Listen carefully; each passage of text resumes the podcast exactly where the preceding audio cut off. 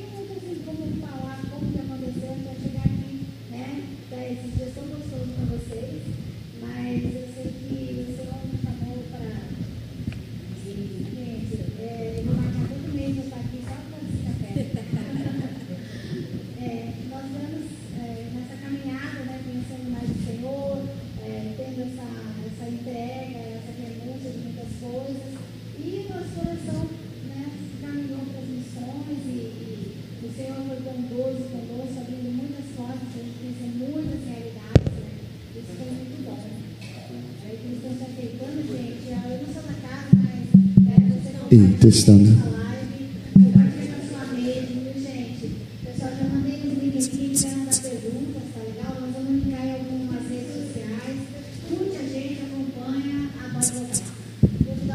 Ah, vai me dar a oportunidade? Não, aqui, ó. Importante, pessoal. É, quem está no grupo do Imersão aí? Ninguém está no grupo do Imersão, gente? Amém. É, já passa então, já bota aí, Priscila, o link dessa transmissão para eles, vocês compartilhem aí para outros grupos, para o grupo da igreja local de vocês. Tu tá assistindo aí? Assiste aqui, cara. Amém. Pode continuar, pastora. Aí usa o sem fio agora, agora vai ser melhor. Aí. Gente, eu amanhã vou embora porque já diminuiu a xícara de café, já diminuiu, já passaram para a xícara de visita. Olha. Cada um chegou de uma maneira, né? Tem o a Juliana, a Júlia, o Pedro e o Daniel. São duas com nomes iguais, diferentes, e são dois meninos idênticos com nomes diferentes. É, sou casada, tenho fazer 30 anos de casada. É, ele me ama muito porque meu marido é uma benção, amar o meu marido é muito fácil. Ele é meu HD externo da minha bondade. Eu tenho um HD externo, dizer, toda a bondade que eu tenho está no meu marido, que é um HD externo. Toda a organização da minha vida está no HD externo, que é meu marido. Né? Então, eu estou aí. Né? Eu sou a parte que molda o caráter dele, que ele sempre fala, né? Ontem, por exemplo, a gente né, fomos passear na Noite Carioca, sextou ontem, né, gente? Nós sextou ontem, a gente foi. Eu falei, amor, você já está na cama. Sim, já coloquei as crianças, né? São todos de 20 anos na cama. Já tá, hoje já falou que já foi comprar sorvete para as crianças. né? Eu acordei às 11, porque a gente estava cuidando da filha da, da, da Priscila, só que a gente nem sabia que ela estava em casa. A gente é bem organizado. Gente, mas eu criei quatro filhos, todos sobreviveram. Amém.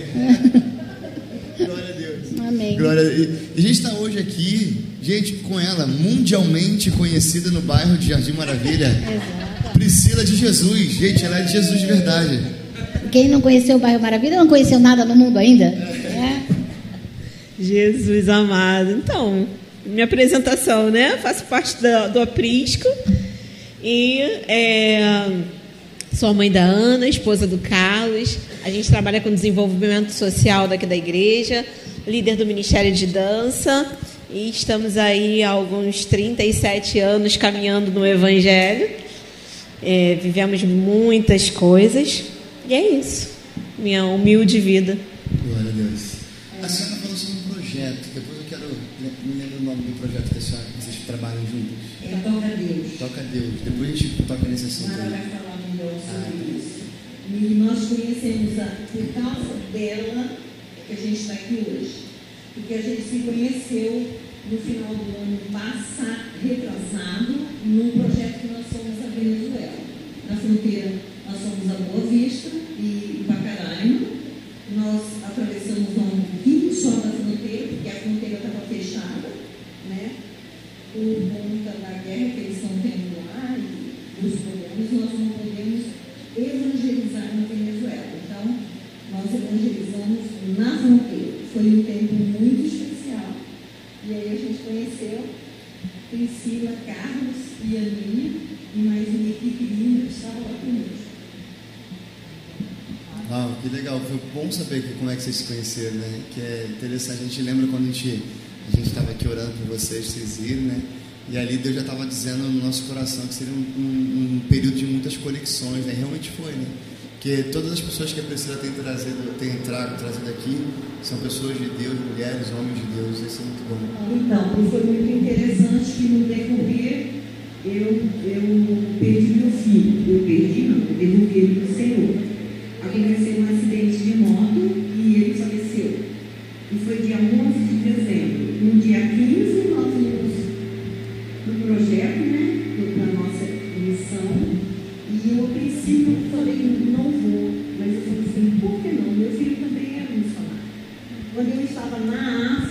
servindo na África, ele estava no Acre, servindo lá. Como ele era engenheiro, e ele foi com o grupo dele para instalar postos de dessalinização da água. né? Então ele estava, ele falou assim, é lógico que ele gostaria muito que eu tivesse ido nesse projeto. E eu fui. E foi a melhor coisa que aconteceu na minha vida. Porque é, eu pude testemunhar do amor de Deus sem ter que falar uma palavra. Só pelo fato de eu estar lá. De luto. É, foi muito difícil? Foi. Mas eu estava fazendo aquilo que arde no meu coração desde o primeiro dia do chamado, já há mais de 25 anos. E o importante da missão é você estar no centro da vontade de Deus. Aí alguém foi perguntar, mas o que é ser missionário? É se dispor no chamado. É ir para fazer. Mas fazer o quê? Aquilo que você sabe fazer. Você vai para ajudar irmãos do campo e ensiná-los. E como eu sou costureira, eu vou para ensinar costura ou bases de costura, porque a gente fica muito pouco tempo nesses lugares.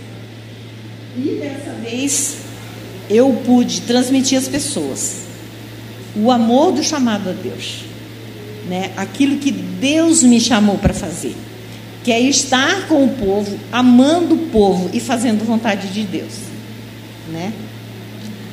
Amém. Uau. Eu queria que vocês contassem um pouco então sobre o, pro- o projeto, né? Como é que se deu esse projeto, o que, que esse projeto desenvolve, toca vidas, né? Como é que Toca Deus. Toca Deus, perdão. Pastora Nara vai falar sobre isso. É? Olá, vamos trocar o microfone. Pessoal, então, é, nós falamos ontem, né, aqui, muitas vezes a gente tem falado que a igreja, ela tem uma missão né? E a missão é falar da salvação, pregar a salvação, pregar Jesus, né? E é uma, uma coisa muito simples, que a gente vai fazer a mesma coisa para qualquer, qualquer povo, né? Todos os povos nós vamos falar da salvação. Nós temos um Jesus que salva, um Jesus que, que é maravilhoso, um Jesus que nos trouxe até aqui. E todos nós, né? E, e muitas vezes a gente acaba confundindo né, a missão da igreja né, com a questão social. A questão social é uma obrigação, né? Porque a verdadeira religião é cuidar do órfão e a viúva. Então, se nós, nos, nós entendemos profundamente o que é Jesus para nós, o que nós vivemos com Jesus, com o Espírito Santo de Deus, para isso vai nos ativar Joel ali que diz da justiça social. O profeta Joel ele, ele relata, ele fala da justiça social e nós devemos, né, tocar essa terra e fazer. E no primeiro dia eu ainda disse para vocês que uma das coisas que eu vi no Rio de Janeiro é que a igreja no Rio de Janeiro, o Rio de Janeiro não precisa de mais igrejas, pela quantidade, pela movimentação. Eu fiquei impressionada com a movimentação de vocês, e mas nós precisamos tocar essa terra. E para tocar a terra nós precisamos agir com as pessoas, reagir às pessoas, né? De ter essa essa apatia, esse, esse é, cobrir necessidades também, estar com as pessoas. E ontem foi uma coisa muito interessante que nós fomos para a zona né, de prostituição. É, estava muito calmo, para mim estava bem calmo. muito calmo, né? É, e, e, e no final a gente tinha muito morador de rua, foi muito bacana. E no final, quando a gente reuniu a, a, o grupo, é, eu disse algo para eles que nossa, uma das coisas que é trabalhar com a prostituição é que o ser humano ele está sempre ele foi acostumado a receber algo, né? Desde pequenininho nós criamos nossos filhos assim, né? Se você for bonzinho você vai ganhar um presente. Nós trabalhamos sempre essa questão da aprovação e de ganhar algo. Todo, nós, todo ser humano é assim. É, se eu falar que alguém quer 100 reais, todo, alguém, sempre vocês vão querer. Se eu falar, né, alguém quer dar 100 reais, é diferente, né? E essa relação do ganhar, e é difícil a gente separar na igreja também. Irmãos, vamos ser bem realistas. Nós somos egoístas e a gente quer evangelizar para encher a nossa igreja. Mas vamos ser reais, né? É assim, dentro de nós, mesmo que a gente fale de reino, a gente fala, ah, mas se ela for na minha igreja, né? Vai ser bom, né? Ah, se for na minha célula, no meu grupo pequeno, sei lá como é que vocês trabalham. Essa relação é muito forte no, no reino. A gente tem isso encarnado em nós, né?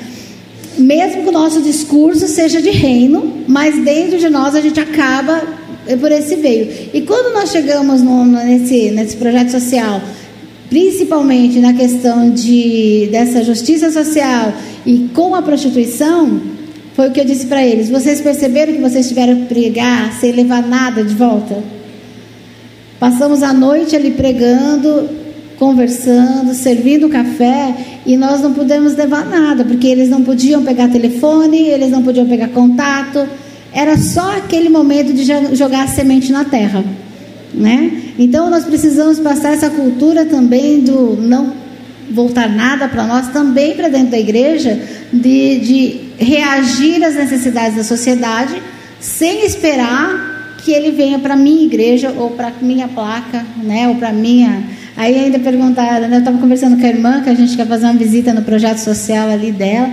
Eu disse, irmã, é, eu não tenho teologia nenhuma. A minha teologia é que Jesus salva, Jesus cura Jesus vai voltar. Essa é a minha teologia. Não discutam mais nada comigo.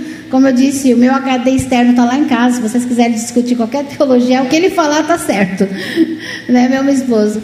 Mas, irmãos, e, e, nós começamos a gerar essa realidade dentro de nós, de, de ver essa necessidade de ter algo diferente, de, de fazer esse intercâmbio de uma igreja muitas vezes egoísta, mesmo que a gente fale e diz que não é, para uma necessidade é, social. E nessa necessidade social a gente consegue misturar o reino. Por exemplo, você vai nessas organizações que eles não têm uma denominação, atende todas as denominações. E muitas vezes você quer participar de uma você tem desejo de fazer uma incursão missionária. Por exemplo, nós temos a nossa vida. Eu tenho minha casa, eu, tenho, eu moro numa cidade agora há três anos, fiquei 14 anos no sul, plantando igrejas. A Dia ela ficou em Minas plantando igreja também, foi para a África. Mas nós somos aquela que vocês devem ser aquelas vó que faz bolo, né? Ela faz, eu acho que eu não faço mais.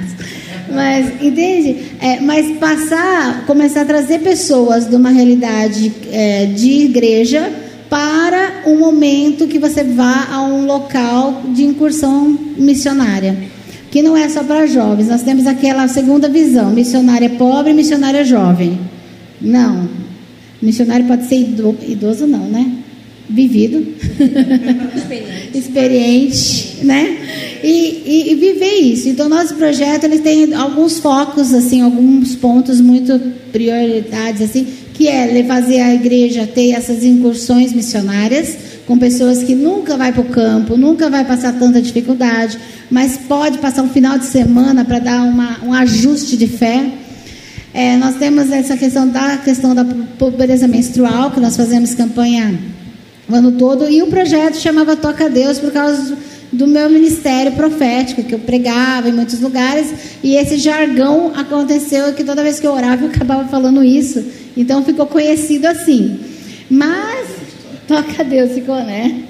Ficou assim. E aí, então foi um jargão que aconteceu.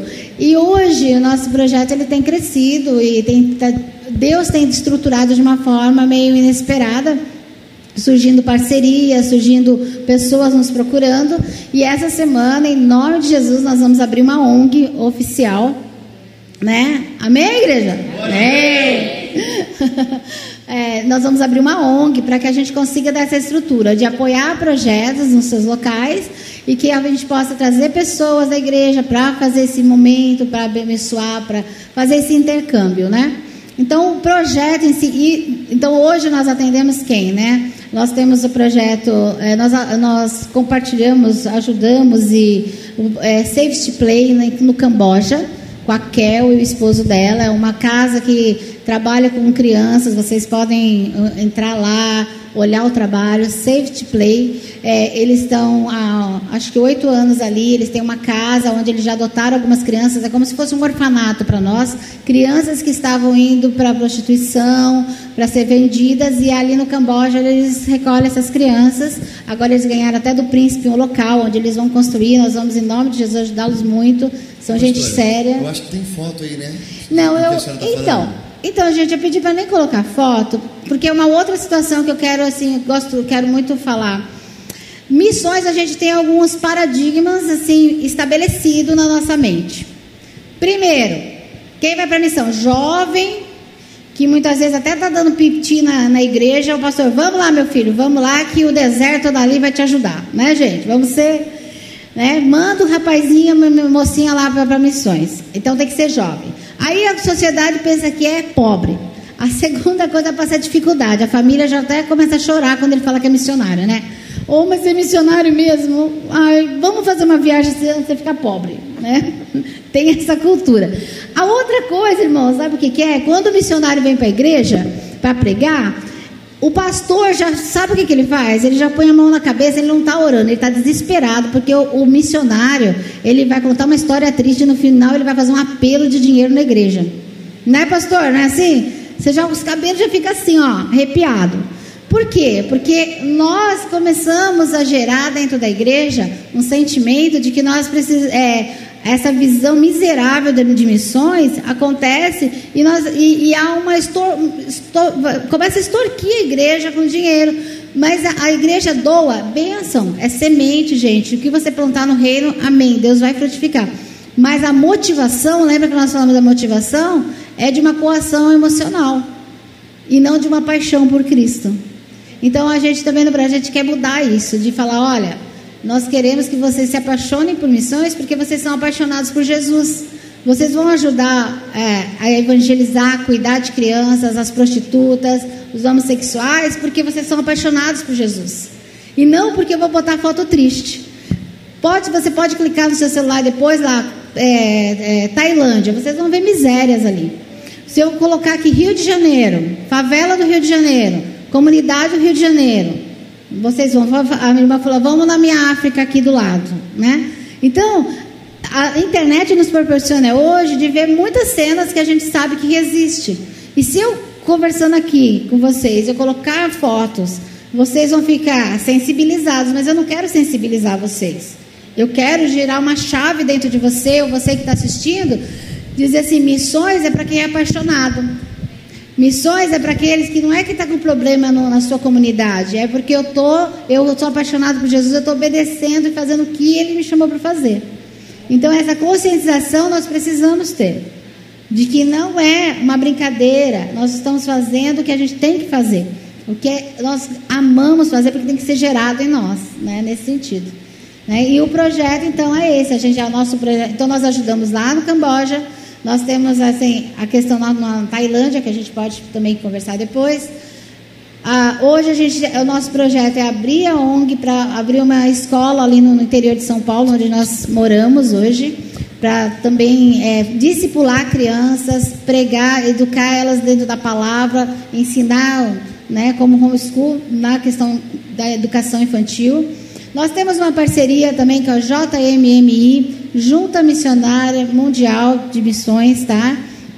Eu devo ter trocado as letras porque o café acabou. Mas é JMMI, gente.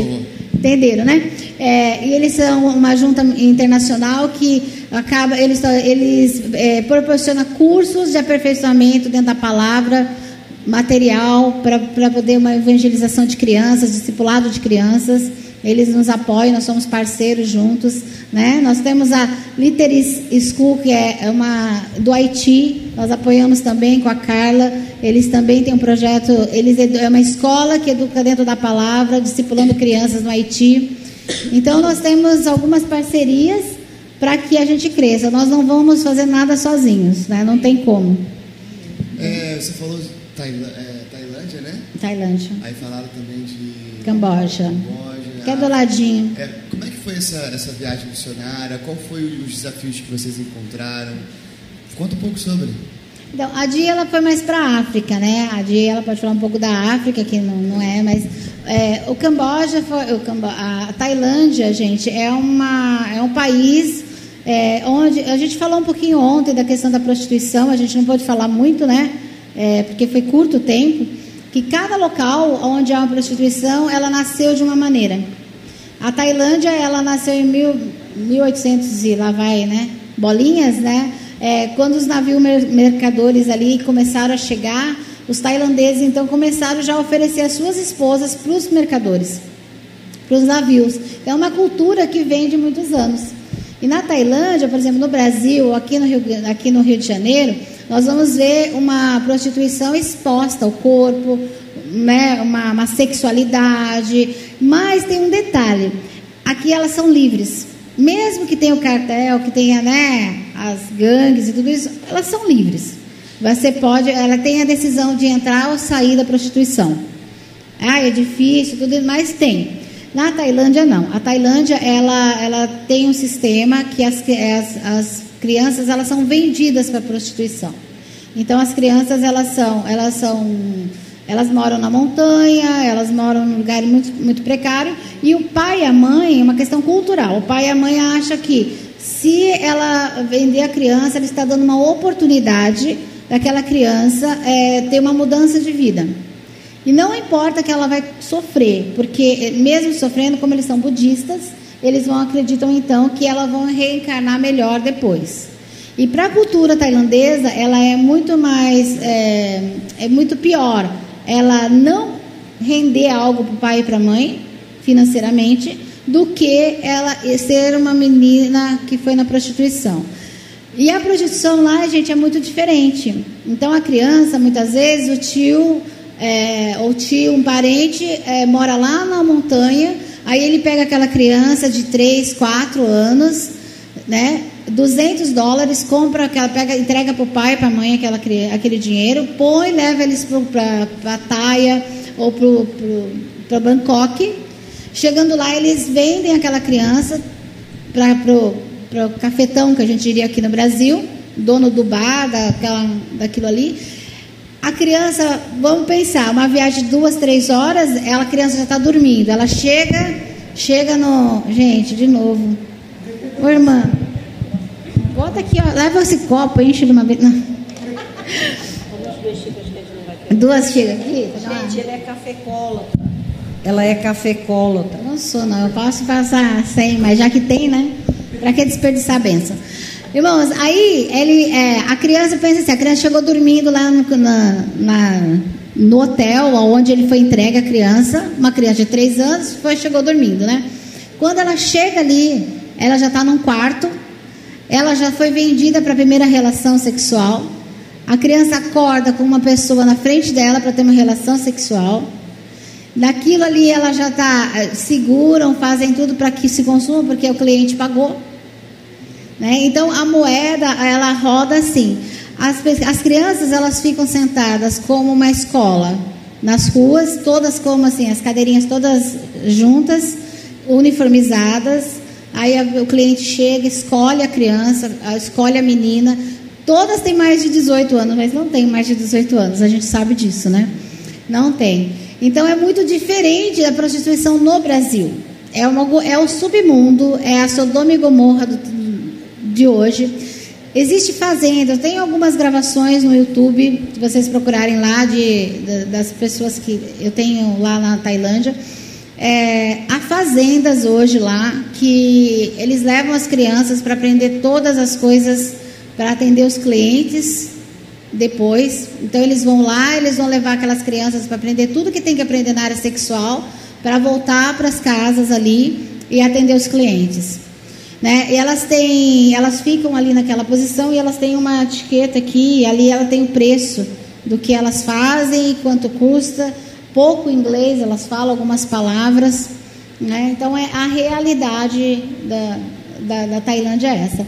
Uma menina hoje se compra por cerca de 200 dólares e elas são compradas e levadas para uma fazenda. Geram muitas igrejas, por exemplo, na Finlândia, outras igrejas tem casas que recolhem essas crianças, educam, pregam, evangelizam, dão uma profissão para elas não estarem vivendo isso.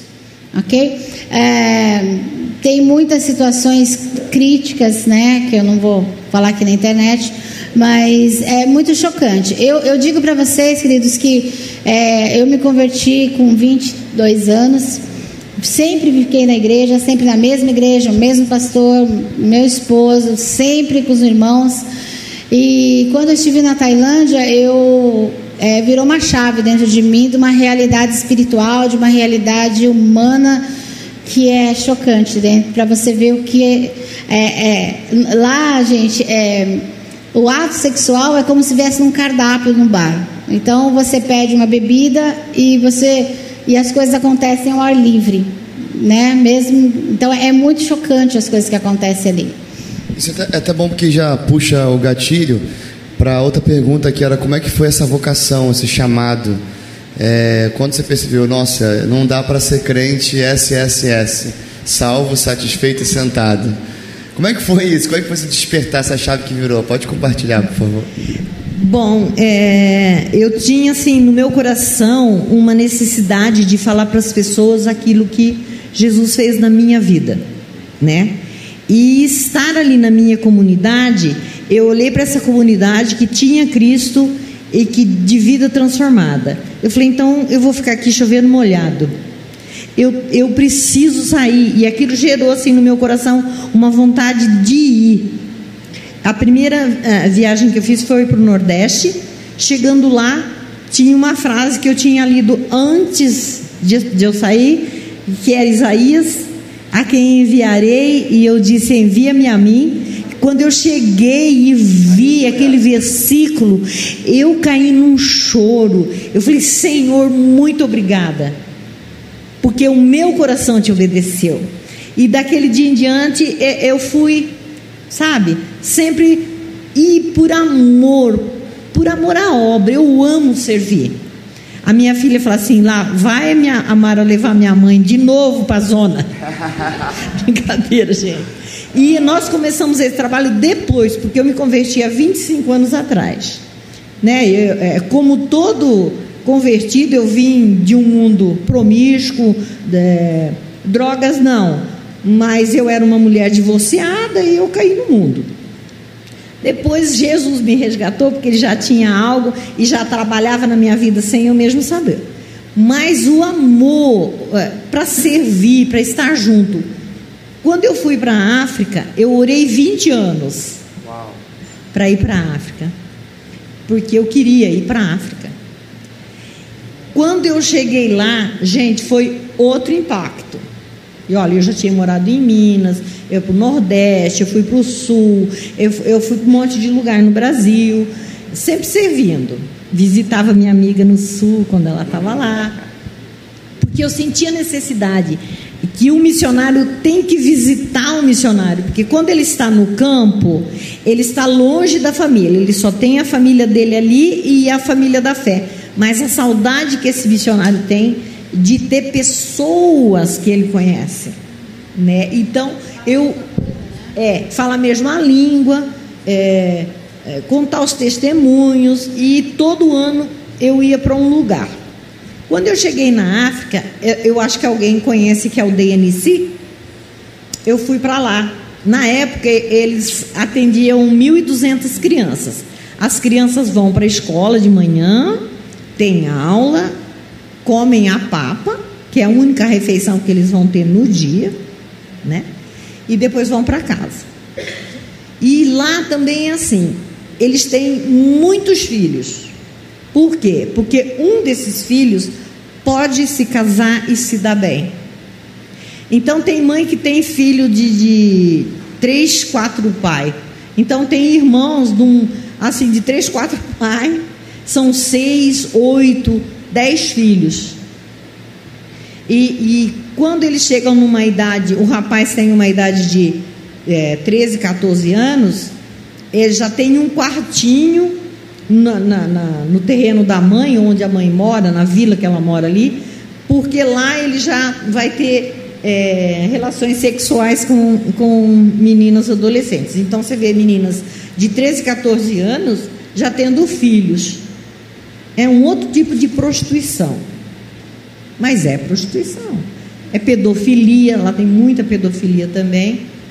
Mas é, é a realidade deles. Então, servir e ir é facinho. O viver junto é outra história. Mas para gente que tem esse chamado, que é o chamado que todos temos, como eu já disse, é muito gratificante. A gente cresce muito como ser humano, sabe? Porque você vai valorizar e vai falar assim: Senhor, o Senhor mandou a gente ir, então eis-me aqui.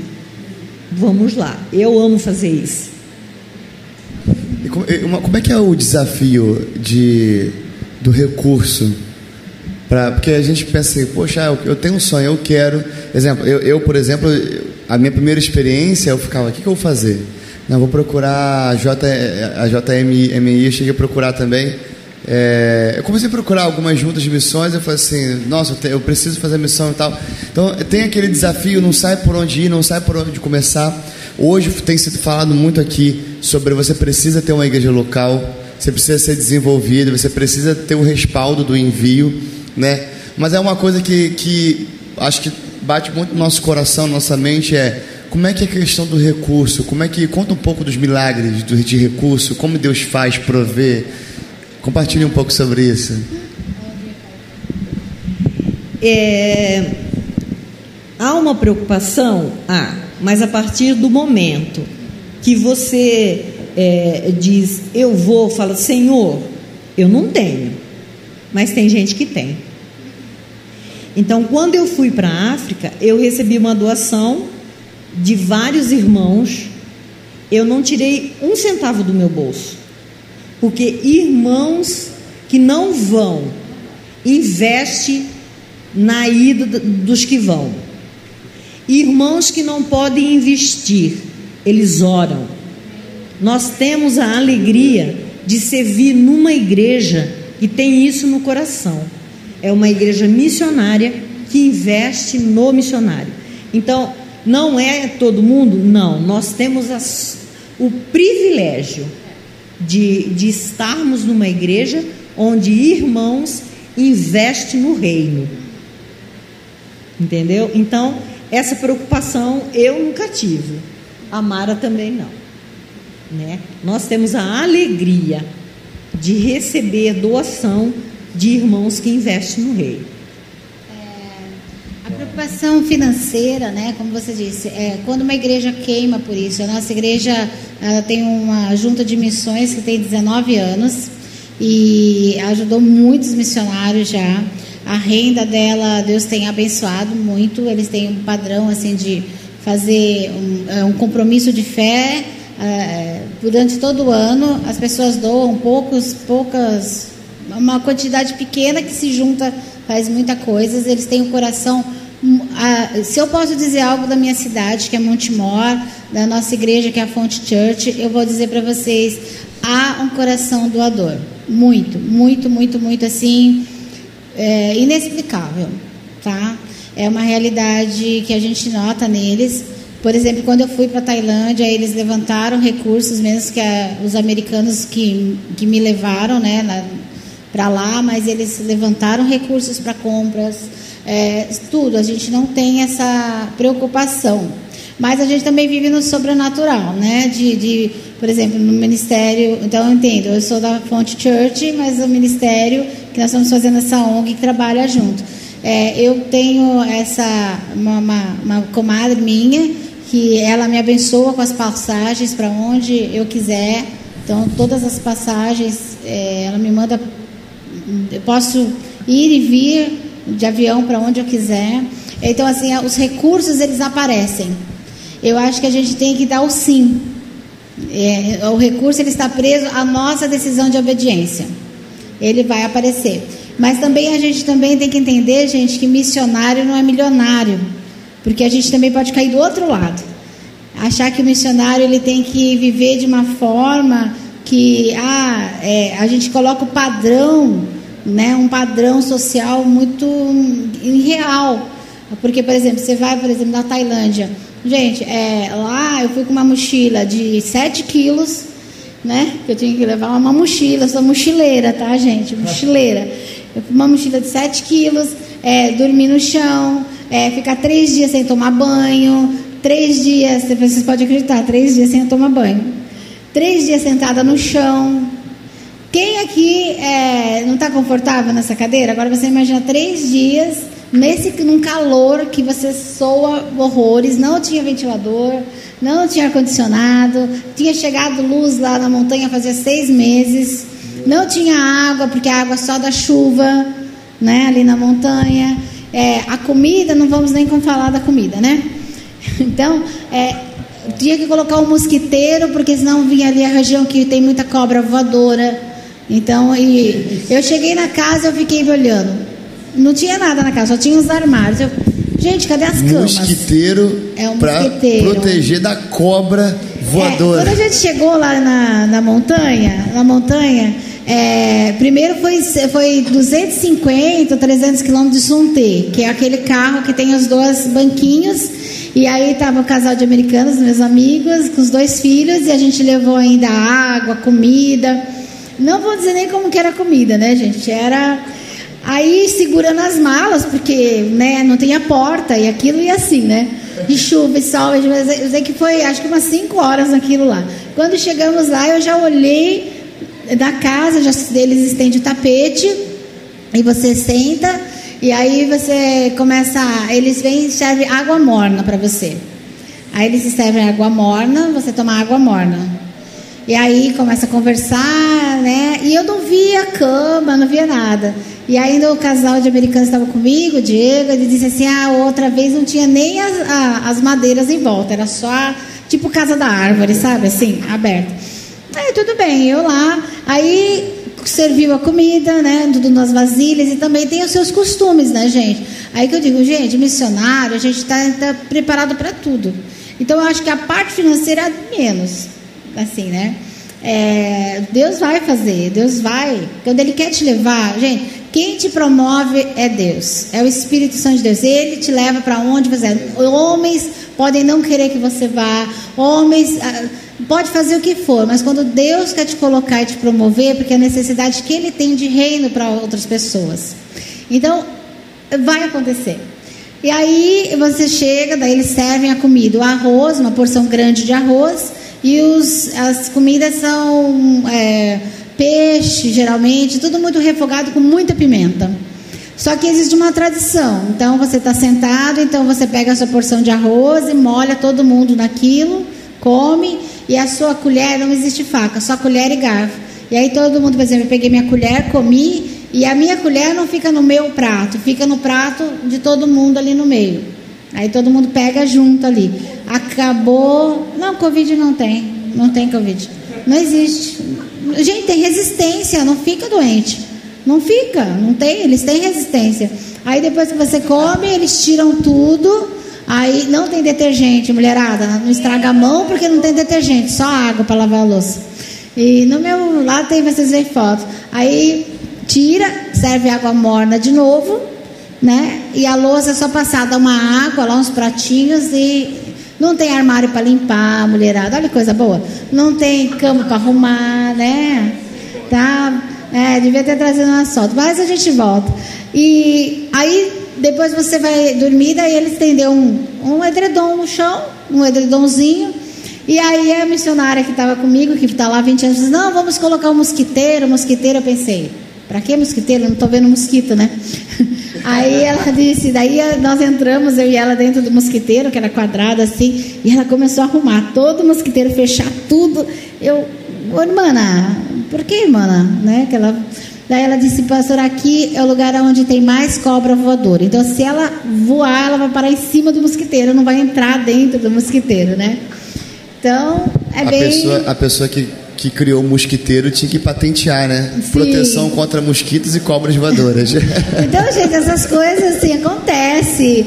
Mas essa questão financeira, assim, eu não tenho problema financeiro, gente. Eu tenho um cartão VIP do papai. Não Glória tenho, não, não. é, eu posso testemunhar. Ainda hoje eu testemunhei. Ontem lembra que eu falei que eu perdi meu brinco, né? Gente, perdi meu brinco. Eu ganhei de 25 anos de casado o brinco, perdi o brinco. Ah, tudo bem, perdi o brinco. Quando eu saí hoje de manhã, estava na porta de casa, lá, na rua, um brinco de bola de ouro desse tamanho. Tô até testemunhando. gente, ó, eu, eu queria aproveitar, porque já tem gente me chamando aqui no WhatsApp falando que tem pergunta. Pergunta. É, então vamos abrir agora esse período, quero abrir para perguntas, quero que todo mundo fique à vontade. Acho que a Darília está com o microfone na mão ali já, né? É, então quem tiver interessado em fazer uma pergunta, por favor, levante a mão já para poder começar a fazer a pergunta. Vou iniciar, porque aí a galera vai ficando mais. É, é, é, não fica inibido, né? Pastoras, como que vocês, como mãe, ficam diante de uma situação de, de criança sendo vendida para fins que foi dito, né? Como que fica o emocional de vocês? Como que você, como que é a atuação de vocês diante disso? Porque é claro que o Espírito Santo deseja fazer no meio deles, mas sendo mulheres e mães diante dessa cena, dessa, dessa situação, como que vocês conseguem manifestar o Senhor no meio disso, sem que a alma de vocês influencie, sem que a justiça própria eh, tente fazer alguma coisa sobre isso? É, bom, eu acho que eu posso falar um pouquinho mais, que a minha história é pouco diferente da. É mais para mim, né? Eu tive, então, deixa eu explicar assim: eu tive a minha filha natural de 25 anos, que foi um milagre de Deus, porque eu não podia ter filhos. E eu digo que os meus filhos foram todos gerados com 5 anos.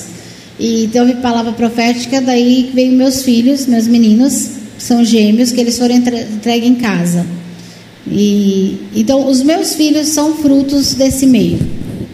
Eu tenho os gêmeos, né, que é o Pedro e o Daniel, e, e eu tenho a Júlia, que é uma menina de que veio com sete anos, gaúcha, que ela foi uma menina que foi achada, ela a família problemas com drogas, ela foi achada, elas a, levantavam eu se drogar e ela foi acostumada a comer no lixão. E ela quando ela chegou em casa, eu tive que ensinar ela a comer. Ela não comia na geladeira, ela comia no lixo. É, então hoje ela tem 21 anos. É, os meus meninos têm uma doença especial, eles têm uma síndrome chamada é, esclerose tuberosa, uma doença rara. Então eu tenho os meus meninos e eu, na verdade, com os meus filhos eu não sou, eu sou meio galinha choca, sabe? Eu sou meia e, e eu estava dizendo para a irmã, é, é um contraste muito grande. É, quando eu cheguei na Tailândia, eu estava indo bem até que eu vi um menino muito parecido com os meus. Aquilo me é, tira você da, da centralidade. Mas para mim o mais difícil, eu sempre eu disse para os meus meninos assim, eu sempre falei se eles quisessem conhecer a mãe, eu não tenho problema nenhum com isso. Eles nunca, eles oh, pai, essa louca aí, eles falam para mim. Mas os meus filhos, eles vieram dessa realidade. Então, quando eu falo da prostituição, eu quero dizer assim, gente, tem sai também sai coisas para as nossas vidas. Meus filhos eu amo de paixão. Se eu pudesse ter mais filhos, eu teria. Eu teria mais filhos. É, a minha filha, mesmo a Júlia, mesmo da realidade que ela viveu até os sete anos e meio, eu nunca vi a minha filha falar um palavrão. Eu nunca vi a minha filha ser uma menina que reagisse. Então, é, a adoção ela tem muitos preconceitos também, né? É, eu, é, então a minha realidade eu vivo dentro da minha casa essa realidade da rua, certo? Então com eles. É, só que para mim, para mim assim isso corre muito forte da minha veia, corre muito forte, entendeu? É difícil você estar tá numa rua, você ver um homem fechar um programa com uma menina, uma criança de 5, 6 anos. É, eu vou dizer para você, gente, eu, eu cheguei na Tailândia, é, como você falou da parte financeira, é, eles, é, uma agência americana que me contrata, vamos dizer assim, para mim e ser profeta lá, orar, estar junto com eles, foi por isso que eu fui. Eles me pagaram tudo, passagens, pagam tudo para mim, me levam para lá e para cá para fazer isso. Mas quando eu cheguei lá, meu marido tem uma pregação falando de mamon. Né? Quem nós confiamos? Em Deus ou, né, ou no nosso cartão de crédito, na nossa conta bancária? E quando eu cheguei na Tailândia, eu 36 horas de viagem, cheguei lá, eu cheguei no, nós já chegamos, eu já não sabia se era dia, se era noite. Aí a gente já foi para a rua, eu já vi é, uma pessoa com o meu filho, né? Eu olhei, é, é, eu fiquei chocada porque parecia meu filho ali, né? E Aí quando eu cheguei, eles me colocaram no, hotel e eles disseram, ai pastora, você vai ficar. Ai, gente, me chama de pastora, não, que eu não sou pastora, tá? Até ia falar isso. É, eu me colocaram no hotel e eu fiquei na parte é, nova do hotel. E eles ficaram na parte antiga. E quando eu entrei naquela suíte, gente, nem se eu trabalhasse muito, eu estaria na Tailândia numa, numa, numa suíte daquela. Era algo Gente, tinha tanta luz, tanto vidro, tanto. Era um luxo, luxo, luxo, luxo. Muito luxo. E eu estava ali, eu não conhecia aquelas pessoas, eu não falo nem inglês, nem eh, nem inglês, nem espanhol, não falo língua nenhuma. Eu tinha um cartão de crédito internacional, eu tinha dois mil dólares que tinha de oferta, eu tinha BACs, que eu já tinha trocado dinheiro, eu tinha dólares pessoais, eu estava naquele lugar no arranha-céu em Bangkok. E eu digo para vocês que ali eu me converti. Eu tive um encontro com Deus ali porque eu estava com muita fome. Eu tinha fome, gente, meu estômago doía, eu tinha fome, passei fome. E eu não conseguia comprar comida. Eu pensava, eu vou comer só banana na Tailândia. Porque, né? E eu não tinha, não tinha. Eu não tinha como pegar um telefone e ligar para alguém e pedir alguma coisa. Entende? Que eu vou, eu, eles não falam minha língua, a gente se comunica pelo Google, entendeu? E, e, e ali, quando eu vi aquela realidade de ver pessoas como meus filhos eh, na prostituição, ver aquelas cenas de sexo explícito ao meu lado, rodando, casais ali, muitos casais juntos ali, homossexual, tudo junto ali, né? você não, como se tivesse entrado num prostíbulo no Brasil. E eu, de repente, no luxo daquele, com dinheiro, com fome, toda a minha estrutura, toda a minha estrutura caiu por terra. Eu ali, eu me joguei no chão e, e eu me converti. Eu, eu, eu teve uma chave dentro de mim que virou de uma forma que eu, eu, eu nunca fui uma pessoa religiosa. Eu sempre fui meio avesso das coisas, mas só que ali eu tive um confronto comigo mesmo que Deus fez, e ali eu comecei a ver as pessoas como pessoas, eu comecei a mudar. Agora, essa gana eu vivi já com os meus filhos de saber o que eles. A Júlia, por exemplo, do que já passou, A Júlia, quando chegou, eu não sabia se ela tinha dente ou se tinham afundado os dentes. Ela foi uma menina que apanhou muito. Tem marca de faca, tem marca de ferro queimado, apanhava de facão. Então a Júlia foi uma menina que chegou em casa, a gente não sabia é, as condições físicas dela. Olho marcado, muito espancada. Então, quando a Júlia, algumas coisas, ela me trancou um dia no quarto e contou para mim o que tinha acontecido com ela. E eu perguntei: aonde estava sua mãe? A outra mãe, ela disse: junto. Aí eu posso dizer para você que a minha carne, se eu tivesse com aquela pessoa na frente, eu tinha feito alguma coisa. Eu tinha. Então, assim, essa relação da mãe com os meus filhos é, é, e o meio da prostituição Hoje, depois da Tailândia, eu, é, gerou um amor transformador dentro de mim. Ontem fizeram uma pergunta. Poxa, mas nós vamos numa área como com, né, com travestis, com pessoas né, homossexuais. Eu disse, irmão, eu não sei como tratar, porque para mim é pessoas. Eu não consigo distinguir na minha mente, no meu coração. Hoje eu não consigo, entende? Porque eu tive essa virada dentro de mim. Entendeu? Deus teve que me levar no extremo de, de não ter nenhuma necessidade, porque às vezes a gente fala, ah, eu passei tanta necessidade que Deus forjou isso em mim. Deus nunca forjou assim em mim. Deus sempre me deu em abundância. Em abundância na minha vida e eu fui forjada a uma realidade espiritual de encontro com Deus. Entende? Mas a minha gana de mãe flui, flui no sangue. É horrível, irmã, é horrível. A gente está ali, tem horas que você. Eu cheguei um dia, é, que o meu marido aí fala comigo de noite, eu cheguei um dia, eu, eu, eu tinha nojo de homens. Eu cheguei um dia no hotel que eu vomitava, eu vomitava com nojo dos homens, nojo, nojo, porque a quantidade de homens é de, de 35 a 70 anos. Você vê aquelas. Gente, deixa eu pensar para vocês. Vocês vão para a praia aqui, não vão? Quando você vai para a praia, todo mundo está com que tipo de roupa? Maiô, biquíni, saída. Existe um ambiente de praia. Lá existe o ambiente da prostituição. É uma coisa normal nos hotéis, no, mercado. É normal você ver um senhor de 70 anos com uma menininha de 16, de 15. É normal você ver entrar tá no hotel e aí você ter aquele homem com três, quatro meninas. Entende que na nossa realidade brasileira a gente fica chocado, mas é essa realidade. Então essa palavra assim, o que, que eu sinto? Eu, o Senhor me calcificou em amor de uma maneira que para viver esse meio.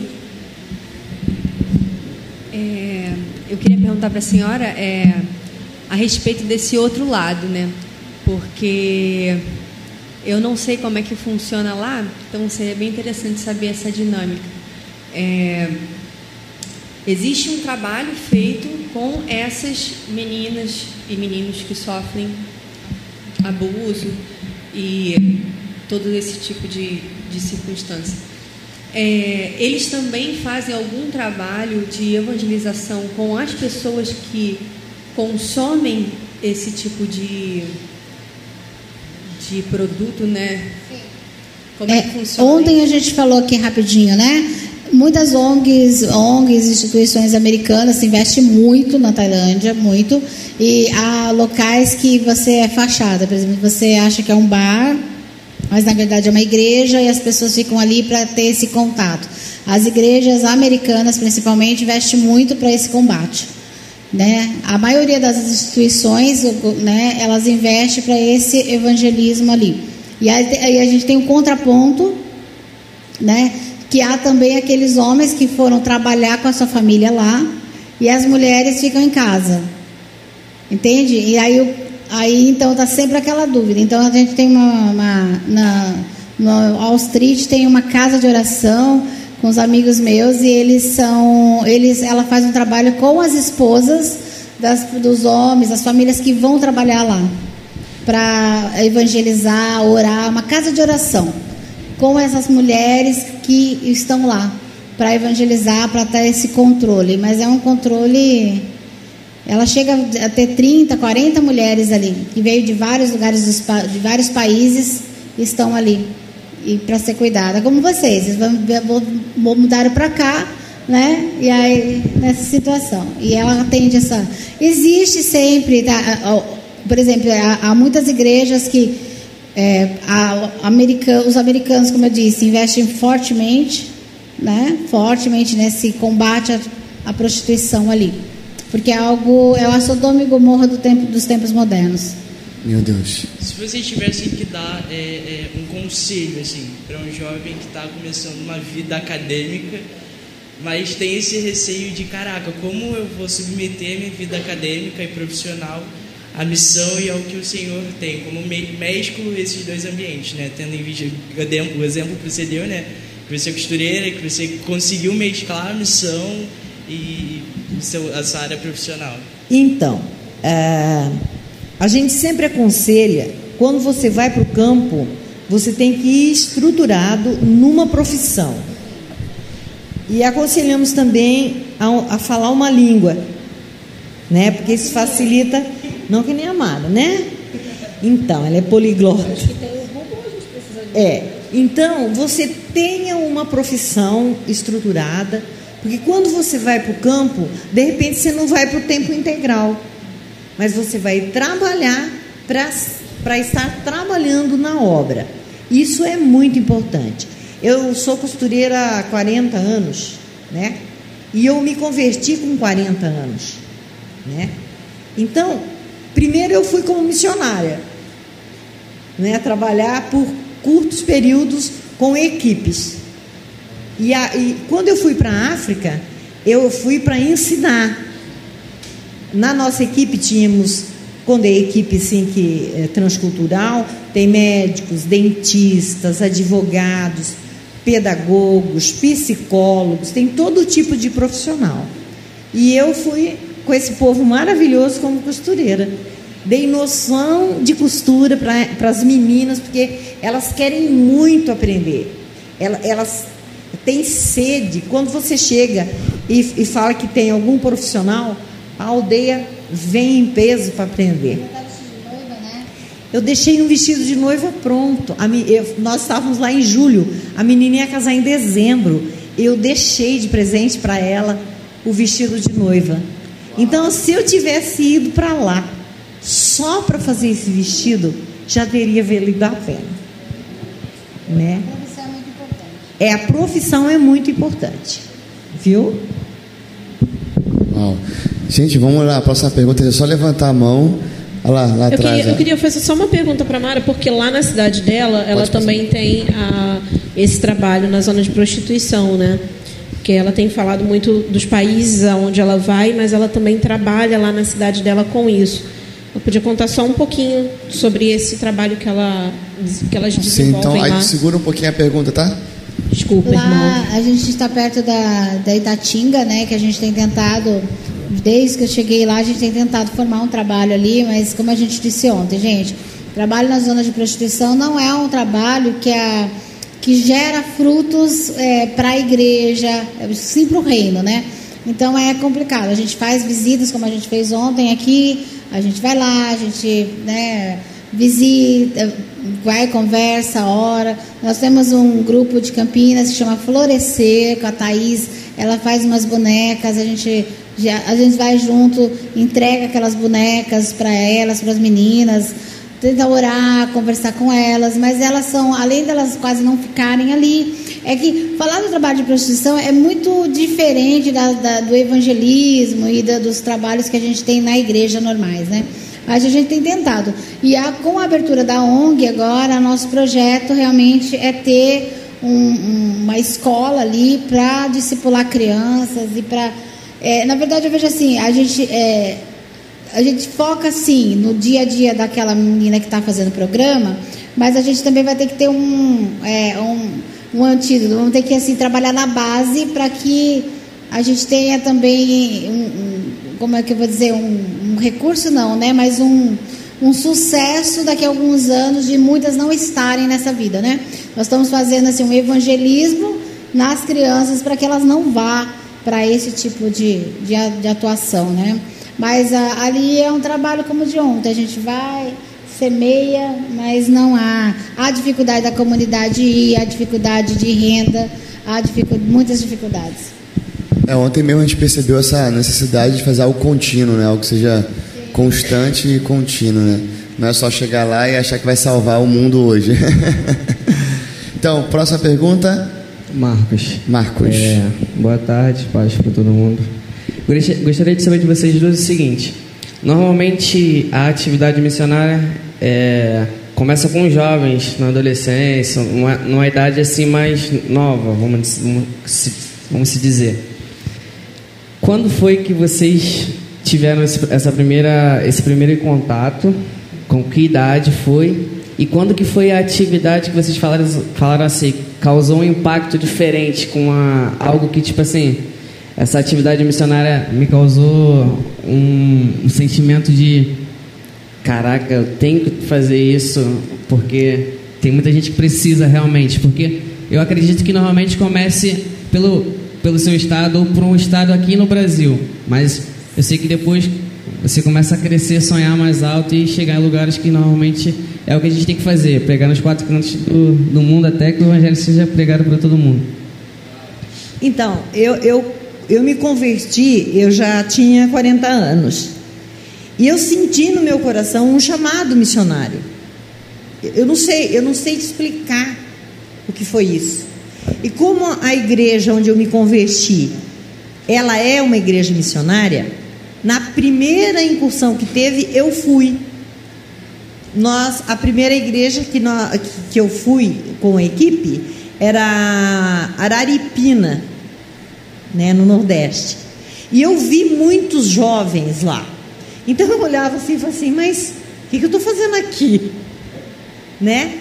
Eu era a pessoa mais velha da equipe. Ah, quer dizer, né? Eu era mais velha mesmo, porque nem experiência em, em missão eu tinha.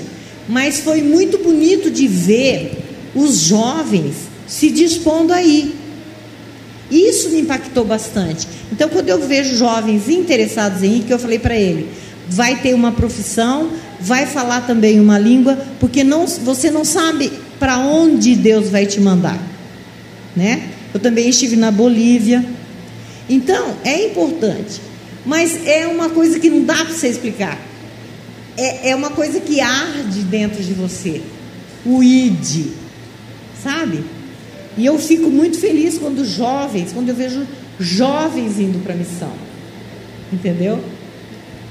Deus seja louvado na vida dos jovens. Sim. Eu... Para mim foi diferente, porque daí eu casei, né? E, e meu marido sempre foi envolvido, né, já na igreja. Né, era uma igreja tradicional, né? É, é, então eu já me envolvi e as coisas foram acontecendo. Mas como para mim é, não era tanto a parte da é, missões assim, como a gente está falando aqui hoje. Mas assim, foi implantação de igreja, logo eu sempre fui envolvida em querer me misturar na comunidade, já. Então eu já cheguei na igreja querendo já ajudar, já me envolver com jovens e já e depois veio a questão do ministério profético. Então, para mim é difícil separar um pouco hoje, assim, eu falo da questão social, mas assim, para mim sempre eu estive ativa nas igrejas ou nas comunidades por causa do ministério profético, de orar, de, de dessa manifestação e do Espírito Santo. Então, assim, a, a nossa casa sempre, meu marido, ele, eh, a família dele tinha supermercado e logo que a gente casou, depois de dois anos, a gente abandonou tudo, já foi para missão e então foi sempre essa loucuragem, tá? Então foi sempre assim. Então a gente sempre foi implantando igreja e eu, gente, eu quero falar uma coisa que eu quero que vocês gravem, tá? Gravem isso no fundo do seu coração. Anota aí. Missões é apenas uma questão geográfica. Você faz missão aonde você estiver. Ok? Eu estou cansada de ver. A gente falou um pouco de ministério profético no podcast também, e é isso. Ai, a minha, eu não tive oportunidade ainda de fazer missões. Ai, porque meu chamado é para. Gente, isso isso aí é soberba do coração. Creio realmente que Deus dá chamados. Sim, eu sou, né, eu creio. Territoriais, libero palavras territoriais, amém. Mas aonde nós estamos, ali nós vamos fazer missões. Aonde você estiver. Eu estou lá em Montemor, irmãos, eu vou tentar, eu vou fazer missão ali onde eu estou. Não é porque eu viajo o mundo que eu só vou fazer no mundo. Não, eu faço ali também. Eu tenho que pensar em todas as partes, perto, no meu, na minha cidade, no meu estado, no meu país. Então, assim, ó, não venham depois com essa coisa assim para o seu pastor. Ah, o pastor não me deu oportunidade. Gente, isso aí não, não é verdade, não, tá? Porque quando o camarada quer fazer, você vai evangelizar onde você está. Você vai dar fruto ali. E deixa Deus te levar. Deus vai te promover, Deus vai fazer. Não fica preocupado que ele tem que te levar para cá ou para lá ou qualquer coisa assim. Por exemplo, vou dar um exemplo. Quando a gente foi adotar a Júlia, o senhor tinha dado palavra de uma menina e, e eu perguntei para o senhor, senhor, mas eu já tenho, né, a gente já tem três meninas, o senhor vai trazer uma menina? E o senhor foi muito claro na palavra, falou assim, eu vou trazer uma menina, ela vai ser missionária na Bulgária. Gente, essa palavra, para você olhar para mim hoje, que viaja o mundo, ah, é fácil. Mas eu estou falando de uma palavra que foi 20 anos atrás. E quando a Júlia chegou, a gente não tinha essa facilidade de ir e vir, de estar nessa, na vibe que nós estamos hoje. E eu vou dizer para vocês, é, contar um segredo aqui que ninguém escute. É, eu creio que o ano esse ano ainda eu vou na Bulgária, porque Deus está abrindo portas lá. Entende? Amém? Então, Deus tem tudo planejado, mas vocês não têm que focar no que Ele falou que vai fazer, e sim no que você tem que fazer, que é o seu sim sempre. Gente, é, façam o que está no seu redor, faça o que você tem que fazer. Faça ali ao seu redor. Não queira criar um espetáculo de coisas. Deus faz isso. Deus faz a coisa ficar grande no seu redor. Ele que é o cara do marketing. Não tenta fazer marketing, gente, que vai dar errado. Deixa ele fazer o marketing. Deixa ele te sustentar. Deixa ele fazer. A tua parte é olhar para aqueles olhos de fogo que nós falamos ontem. Amém? Olha para os olhos de fogo. Testifica todo milagre que você viver. Viva paixão assim intensa, sabe? Tira preconceitos do seu coração, sabe, irmãos? Vai, você vai na igreja que os irmãos grudam na parede, gruda também. Se os irmãos usam saia, você usa também.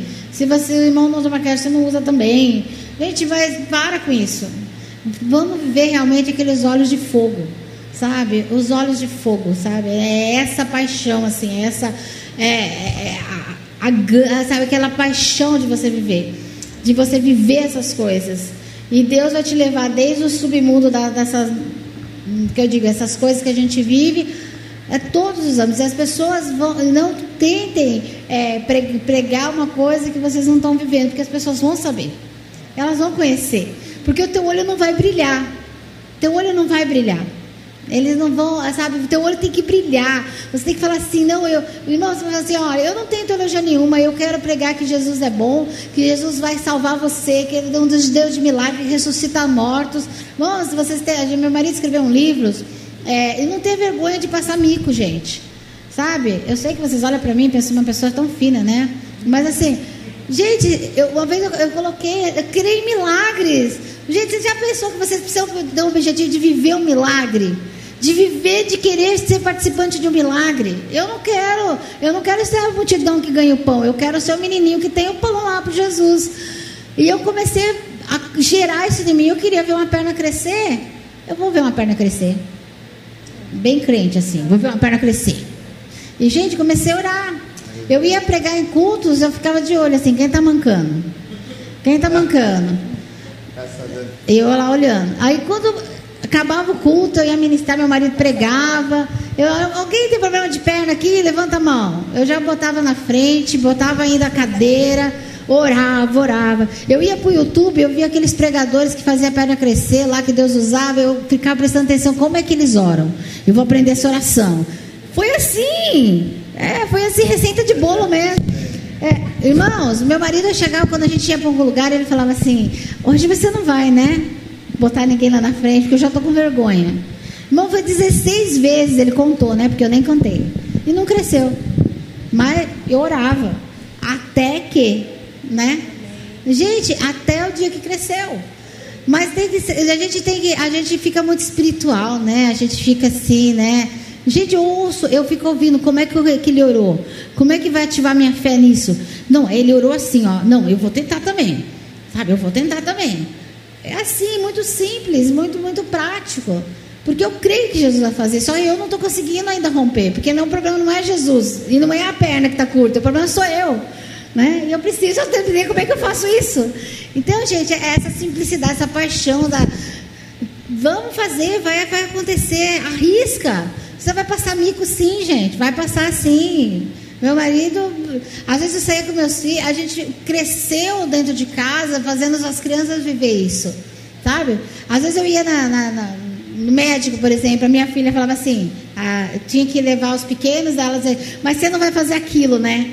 O que, que era aquilo? Às vezes eu chegava no lugar, as pessoas conversando assim, a pessoa começa, o médico começa a chorar, né? O Espírito se mover ali e trazer aquela, aquela unção naquele lugar e ela fala, mãe, eu não vou com você porque você faz aquilo. Né? Ela não sabe o que eu estava.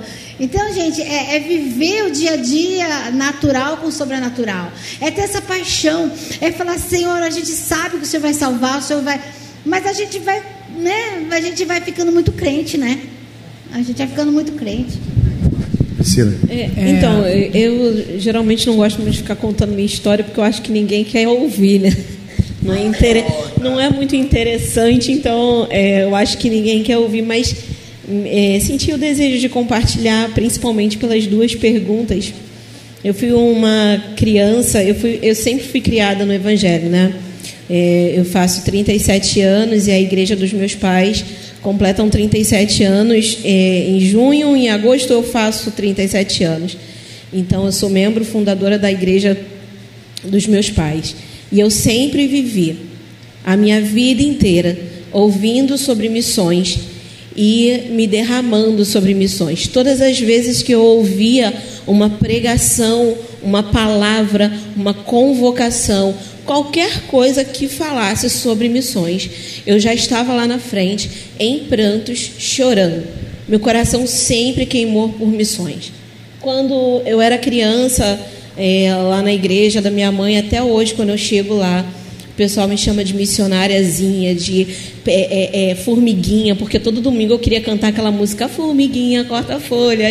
Deixa eu cantar todo domingo, todo domingo eu queria cantar. Eu fui crescendo nesse, nesse ambiente porque a Igreja Batista ela tem muito isso, né?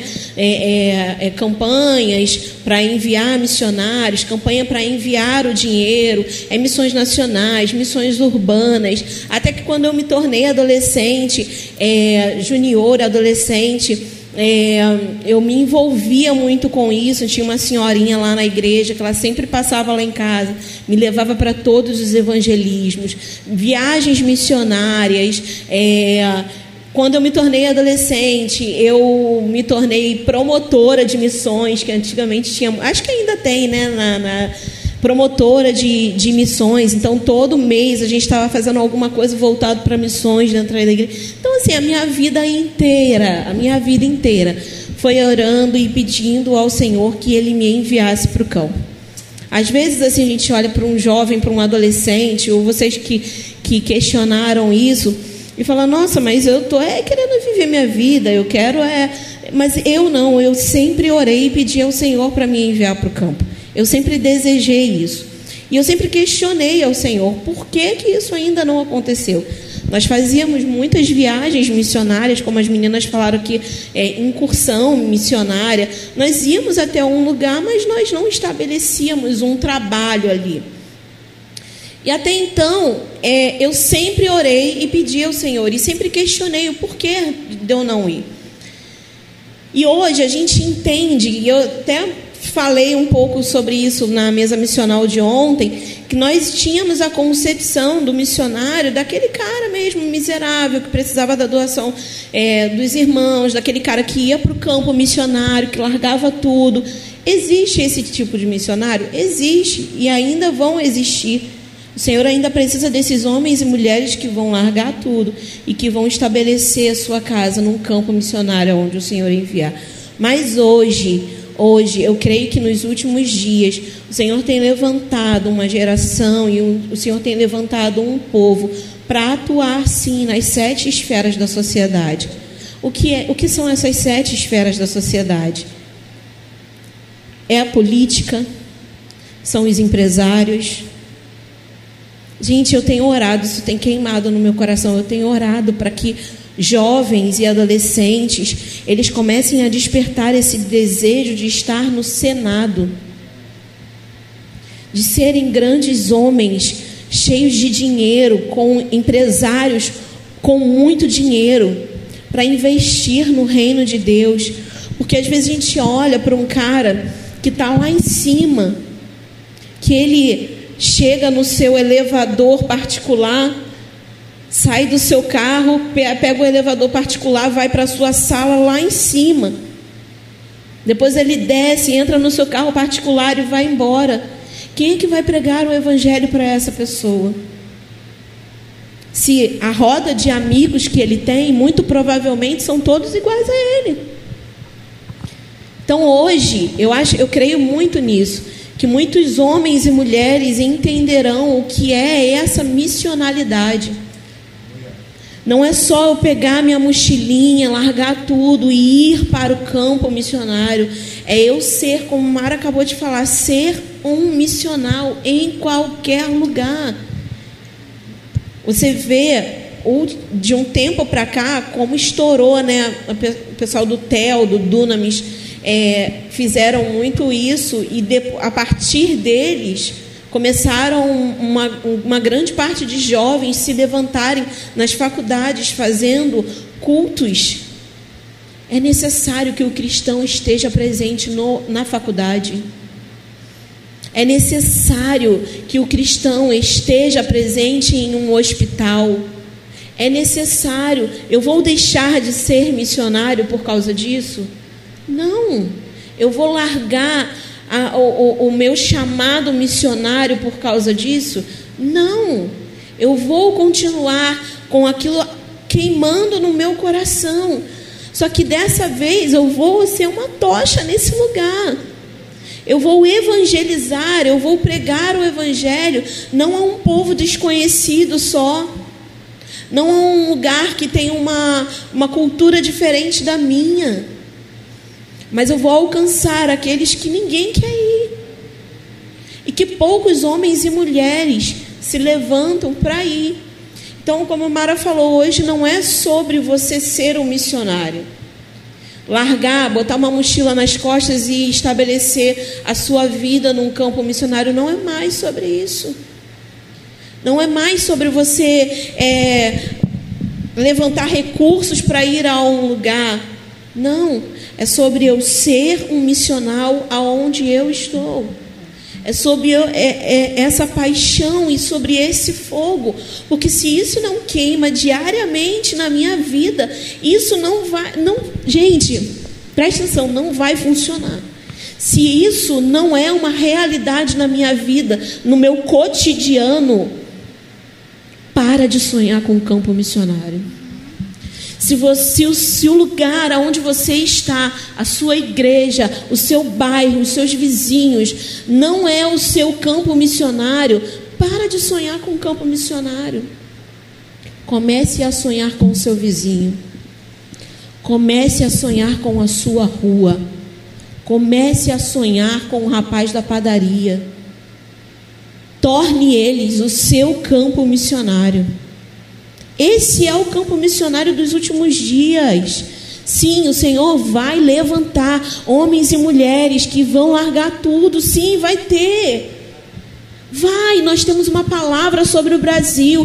Aqui é um celeiro, daqui sairão muitos missionários. Eu creio que esse fogo que nós carregamos, que é diferente, vai tocar outras nações, sim. Mas antes eu preciso ser aqui. Sim, Pri, só complementando, desculpa é, é começar na Jerusalém. Comece em Jerusalém, vai para a Judéia, Deus vai te levar para os confins da terra.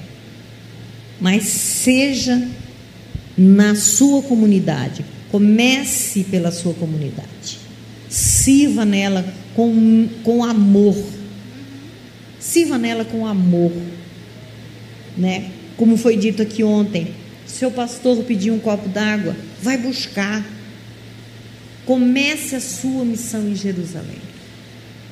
Amém? É, eu acho que a gente né, vai indo para os finalmente, né? é, eu, além de tudo isso para vocês, né, de que a gente tem que fazer em todos os lugares, a outra coisa, Albert Einstein, Einstein diz assim que você tem que viver de duas maneiras. Ou você crê que tudo é milagre ou que não existe milagres. A gente não tem como viver diferente, não é? E, e nós somos um povo que crê em milagres. Então, assim, uma das essências que tem, tem que fluir no seu coração. Você foi aquele cara que Jesus falou lá. É, vocês farão milagres maiores.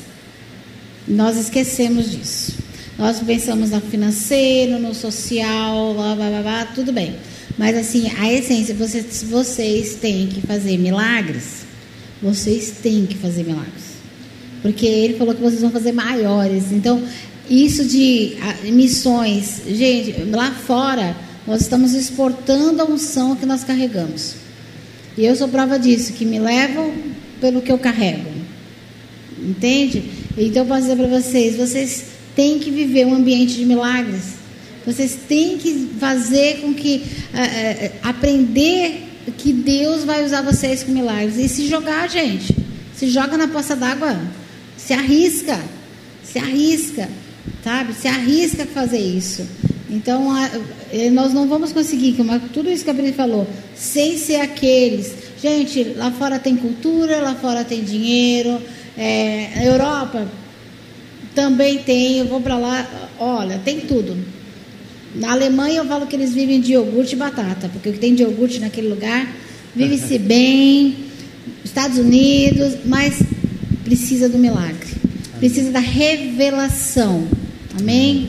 Só, gente... só para eu concluir, um minutinho, tá. só rapidinho. É, só para a gente entender que missões, ela não, é, é lindo a gente ouvir tudo que Mara viveu no campo missionário, que a Di viveu no campo missionário, é, que eu tenho as minhas experiências também, mas o, o, a missões, a missão, ela não é romântica.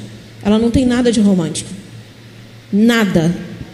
É, é lindo ouvir o que a, a Mara contou aqui, mas só ela sabe o que ela viveu, as experiências que ela viveu e como ela viveu e o que doeu nela. Não tem nada de romântico. Vamos parar de romantizar, não tem nada de romântico.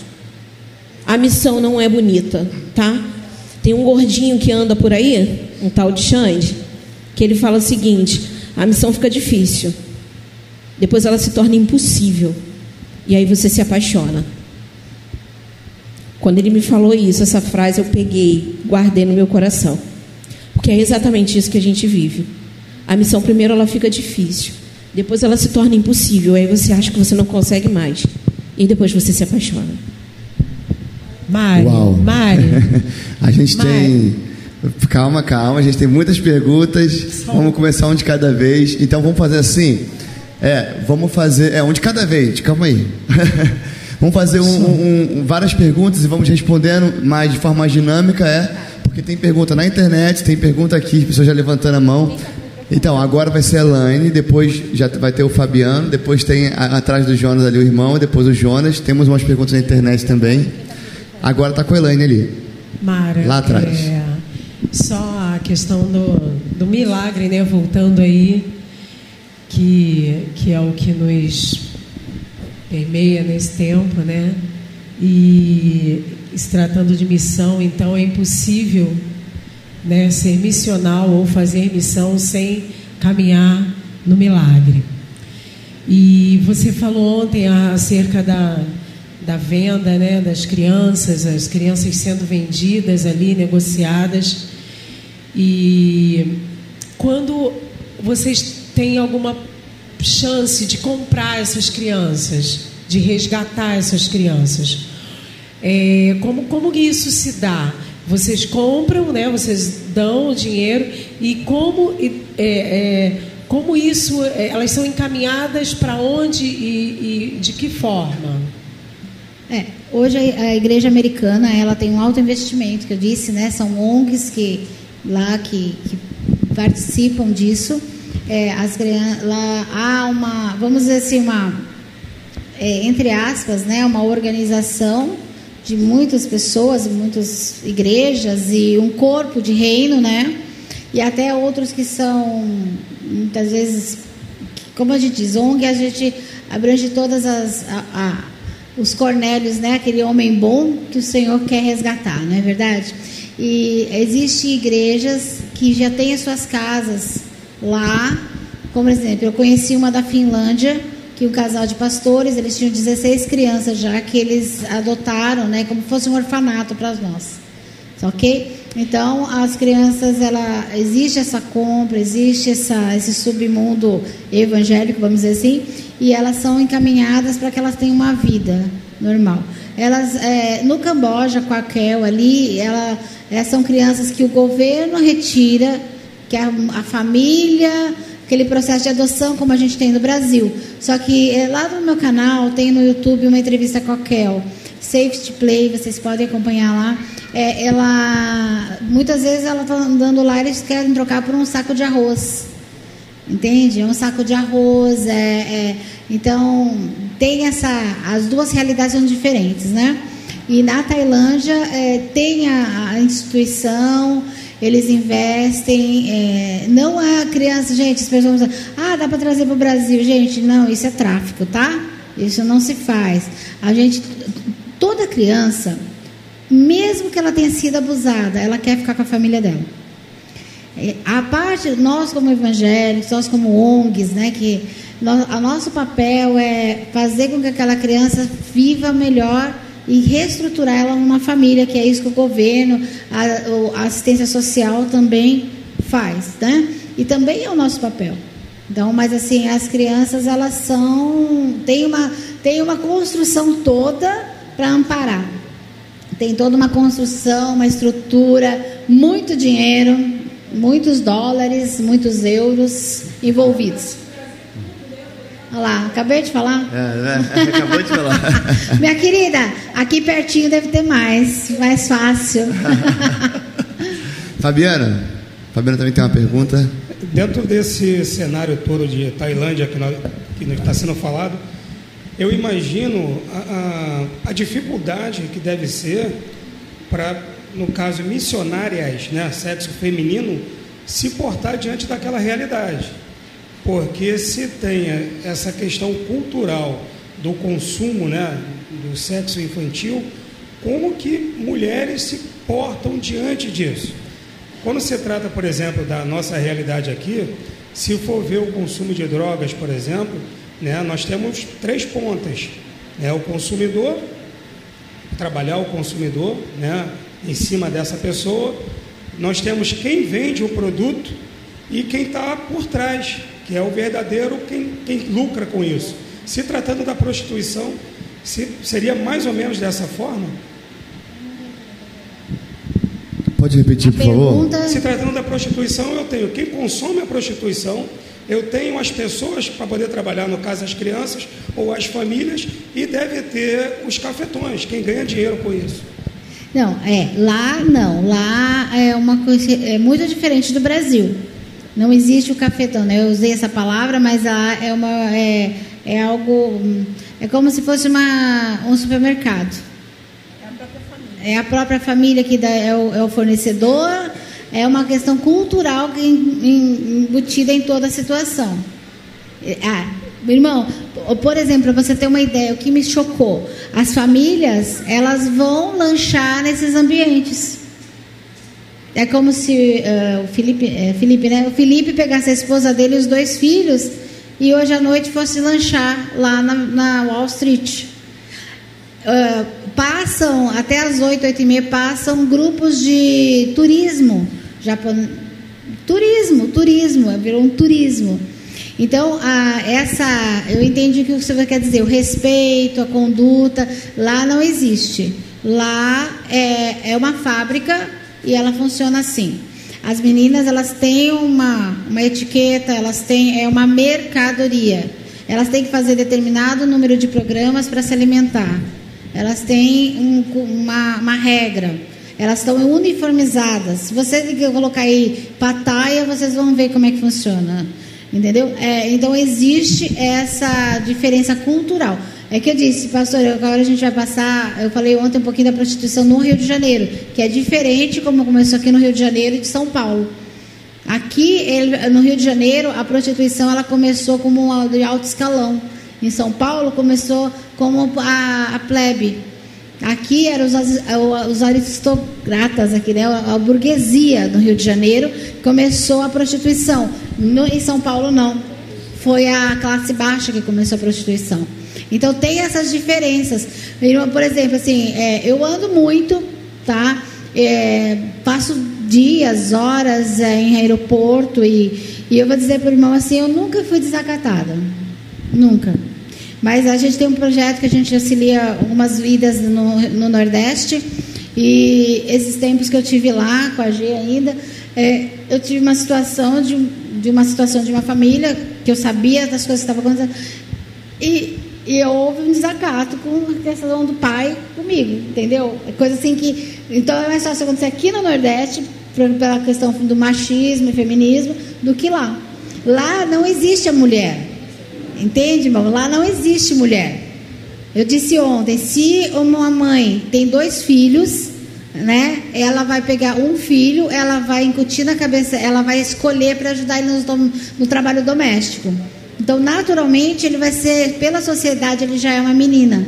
Aí ele pode fazer a transfusão de sexo, que é a maior do mundo, que é na Tailândia. Entendeu? Então, é, a, a sua pergunta ela é relacionada à nossa cultura brasileira.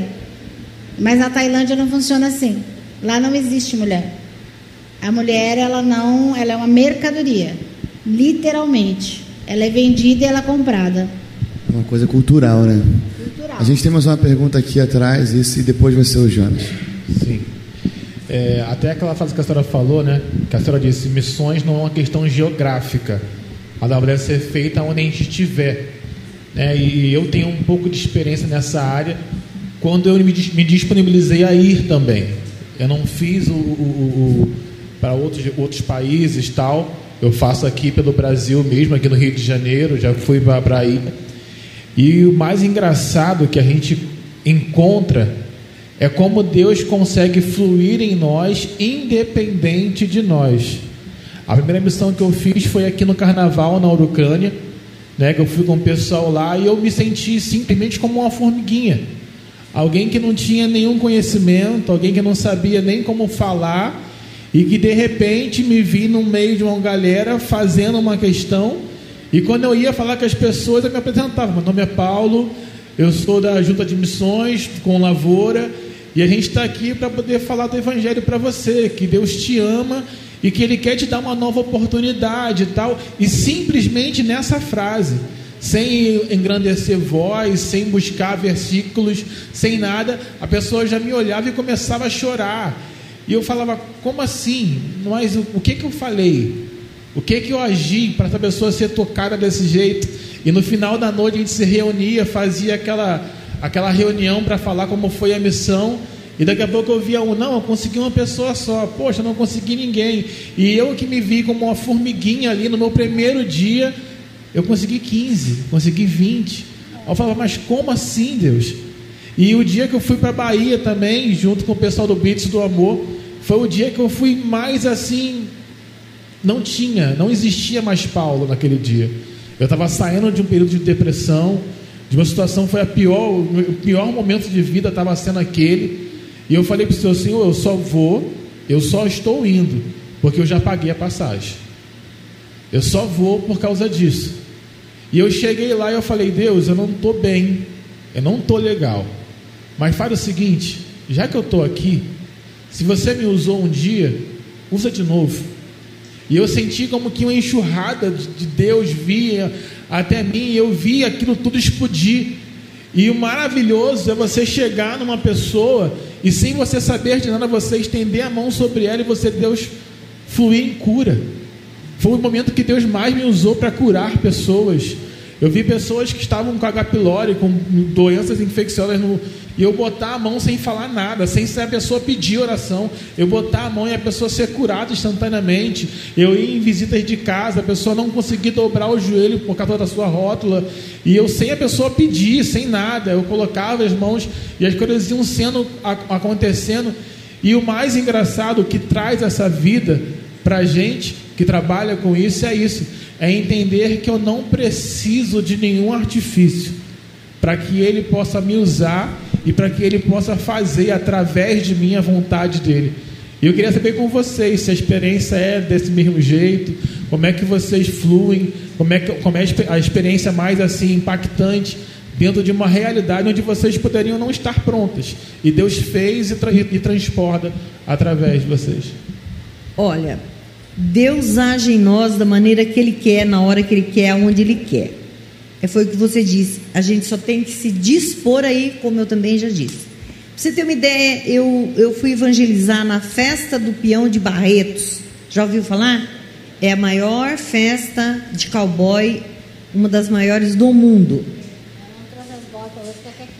É, aqui é quente, eu fiquei, deixei as botas em casa. Mas Deus, eu trabalho também com capelania hospitalar. E lá eu fui trabalhar no hospital. Então, eu não sabia o que eu ia fazer lá. Mas Deus me usou no hospital. Com, com cenas, com episódios que eu jamais pensei que eu fosse viver. De orar com pessoas que o, é, famílias que, que o filho foi assassinado, de orar com famílias que é, o filho foi pisoteado na arena, acidentados. Então, é, você não sabe que, que Deus vai, onde Deus vai te usar. É só você se dispor que Ele usa, porque Ele conhece o seu coração. Amém? Deixa eu só falar uma coisa. O, o missionário, ele no campo, ele tem depressão, ele tem dor de cabeça, tem dor de barriga, ele passa privações. É, o missionário no campo, ele tem N problemas, certo? Missionário no campo, ele se sente sozinho. Missionário no campo, ele, se você for enumerar, são vários. Talvez você se identifique com isso. Porque você em sua casa também se sente sozinho, deprimido, dor de barriga, alguma privação, qualquer coisa desse tipo. O problema é que a gente acha que o cara está no campo, só porque ele está no campo, independente daquilo que ele está sentindo, ele precisa produzir, ele precisa fazer. Só que é um mandamento para todos, quanto cristãos. Eu preciso ser um missional em qualquer lugar e em qualquer momento. E aí a gente fala, ai, hoje eu estou deprimido, hoje eu estou triste, eu não vou à igreja. Aí a gente pensa, cara, o cara está na, na, na, na, missão, ele, ele mesmo assim ele vai ter que, ele vai ter que fazer. Mas eu estou em casa, se eu estiver de, deprimido naquele dia, eu não vou para o culto. Entende a diferença? O cara está lá no campo, mas, gente, qual é a diferença? É. Eu estou aqui, em casa, na minha igreja. Mas eu acho que o, o, missionário no campo ele precisa produzir alguma coisa. Como o Paulo falou, ele estava em depressão, ele estava naquele momento ali, ele tinha. Mas Deus usou ele, mas Deus também pode me usar na minha casa. Eu só preciso de disponibilidade. Eu só preciso me dispor para o Senhor. Eu preciso colocar o meu coração à disposição. Tanto o missionário no campo quanto eu em casa somos as mesmas pessoas, temos me o mesmo Deus e a mesma ordem. Ide. É para todos. Esse, esse é o principal tema da imersão, né? É a gente entender, ter uma consciência missional. A gente está vivendo em missão 24 horas por dia. E a gente, a gente precisa desmistificar essa questão de que eu só me torno missionário quando eu vou. A gente precisa viver hoje a missão de Deus na terra. Independente de qual a sua condição, sua condição financeira, social, é, emocional, a gente precisa transpor as barreiras o recurso ele vai tanto para o missionário quanto ele vai para o missional, né? Vamos dizer assim, vamos diversificar isso, né? O recurso ele vai tanto para o missionário quanto para o missional, né? Quantas vezes eu é, é, estando aqui na minha casa, etc, etc, eu andando pela rua é, e algo acontecia no meu carro e meu carro enguiçava, exemplo. E naquele mesmo momento eu pensava, Senhor, o que o Senhor quer com essa oportunidade? Então eu orava e falava, Senhor, permita então que eu seja missional com isso. Cara, encostava um cara para ajudar e ali eu pregava para aquele cara. E aí eu descobri que aquele cara estava afastado, e aquele cara voltava para Jesus. Sabe? Coisas, situações onde eu estava contando que eu ia pagar uma conta e não ia pegar nenhuma fila, e o Senhor me coloca numa fila. Eu falo, cara, eu preciso ser missional aqui nessa fila. Gente, eu, eu, eu amo fila. Toda fila eu conheço a história de alguém, e ali a gente prega, fala de Jesus, sabe? É uma coisa extraordinária. Pastora Mara, você quer falar alguma coisa antes de passar para a próxima pergunta? Sim, eu quero completar ali é, dois pontos. Primeiro, 40 anos atrás, mais ou menos, vamos, não, vamos diminuir, vamos para 30 anos atrás. O seu testemunho de você falar assim, eu estava em depressão, não estava bem, a igreja no todo ia falar, está endemoniado. Então, muitas pessoas que passaram por, por questões, doenças emocionais, foram taxadas. Hoje nós falamos, é bonito a gente falar foram taxadas, mas sofreram muita é, rejeição até pelo corpo, né? Pelo corpo de Cristo, porque ah, aquele irmão, né, tá tomando depressivo, tomar remédio, então era algo assim do inferno, né? Então, assim, hoje a gente tem a liberdade de entender, acabamos assim tendo essa cultura, hoje a gente tem essa facilidade de entender alguns processos emocionais, não é? Que a gente passa, que, é, que a gente vive. Então, assim, é, então nós vivemos essa, essa graça hoje de sermos assim, entendermos um pouco melhor algumas coisas. E não é, carimbar o irmão, porque a gente praticamente descartava aquele missionário que estava nessa situação. Né? Havia muito isso. A segunda coisa é que você falou né, de um testemunho de, de, de milagre, de aconteceu. Eu creio, claro, vou ter vários, a gente vai virar noite aqui, né? É, e eu tenho uma palavra assim, gente, testemunho tem três meses de duração, tá, gente? Que nem aquele produto que a gente compra no mercado. Três meses de duração, depois você precisa de um novo. Não adianta, a gente tem que sempre ter um, né, um testemunho, é um negócio novo. É, e aí eu vou perguntar para você, sabe por que é, existe o ambiente de milagre e existe o agente de milagre? E muitas vezes, por que que lá na África, né, a gente falou ontem que ressuscita, né, que nem o pastor falou, ah, o meu pastor lá ressuscitou 200 mortos já, né? Porque há uma necessidade do ambiente. Então, eu vou dizer para você, você quer ver milagres para nós, né, vamos taxar grandes ou pequenas, vamos, queremos ver milagre, então se coloque no ambiente de milagre. Entende? Então, é, os testemunhos eles vão acontecer conforme o ambiente que nós nos movimentamos. Se eu me movimento somente dentro da igreja, eu fiquei feliz, né? Nós fizemos primícias na igreja e Deus teve cura. Entende? Então, conforme o nosso ambiente, é o nosso ambiente que vai agir o milagre. Então, é, é, essa. Hoje é até bonito, a gente lê ali a né, questão de Saul, de Davi, a gente fala, nossa, passou por depressão. Só que a gente fala hoje, né? 30 anos atrás a gente falava, é, tá endemoniado, né? Então aí a gente tá orando pouco. Então a gente tem muitas frases que veio na nossa linguagem de crente, que não é nem é crente, né? Eu tenho assim, quer dizer, ah, é, tem algumas frases que e a gente esquece que Deus nos coloca no ambiente para ser um agente de milagres. Então, você quer um milagre? Qual o tamanho do seu milagre? Então, se coloca nesse ambiente, né? E Deus vai fazer. Por quê? Porque Ele colocou ali você para ser usado. E apesar do estado que nós estamos, né? O estado que a gente está ou não, tá, né, o que você está passando ou não, ele vai te usar.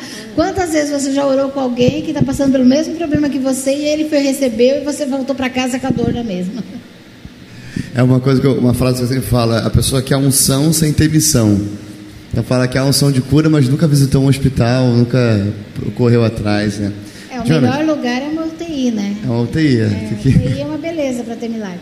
Próxima pergunta, vai lá, meu amigo. É, então, é, há uma dificuldade muito grande para a igreja brasileira trabalhar com prostituição e homossexualismo.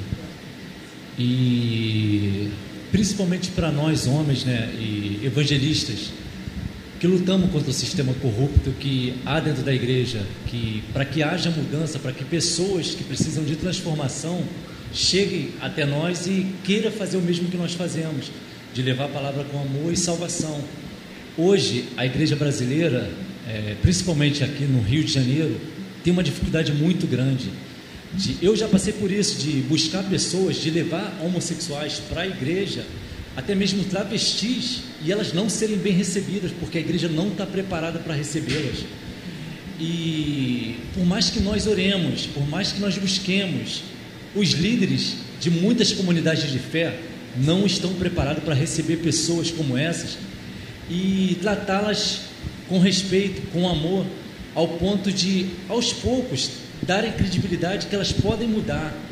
qual é a realidade de vocês em São Paulo, na cidade que vocês vivem, quando chegam com uma pessoa que é, vive no homossexualismo ou é prostituta, que quer sair da prostituição e que tipo de trabalho que vocês começam a fazer com elas para que elas vivam verdadeiramente esse evangelho que elas precisam viver?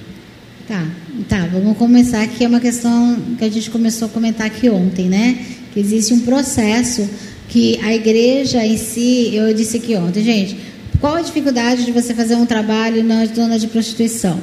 Primeiro, é, vamos primeiro, nós vamos fazer assim, primeiro as irmãs, né? As irmãs, elas não querem que aquela moça que está na prostituição venha para a igreja, porque ela vai sentar do lado do meu marido, né?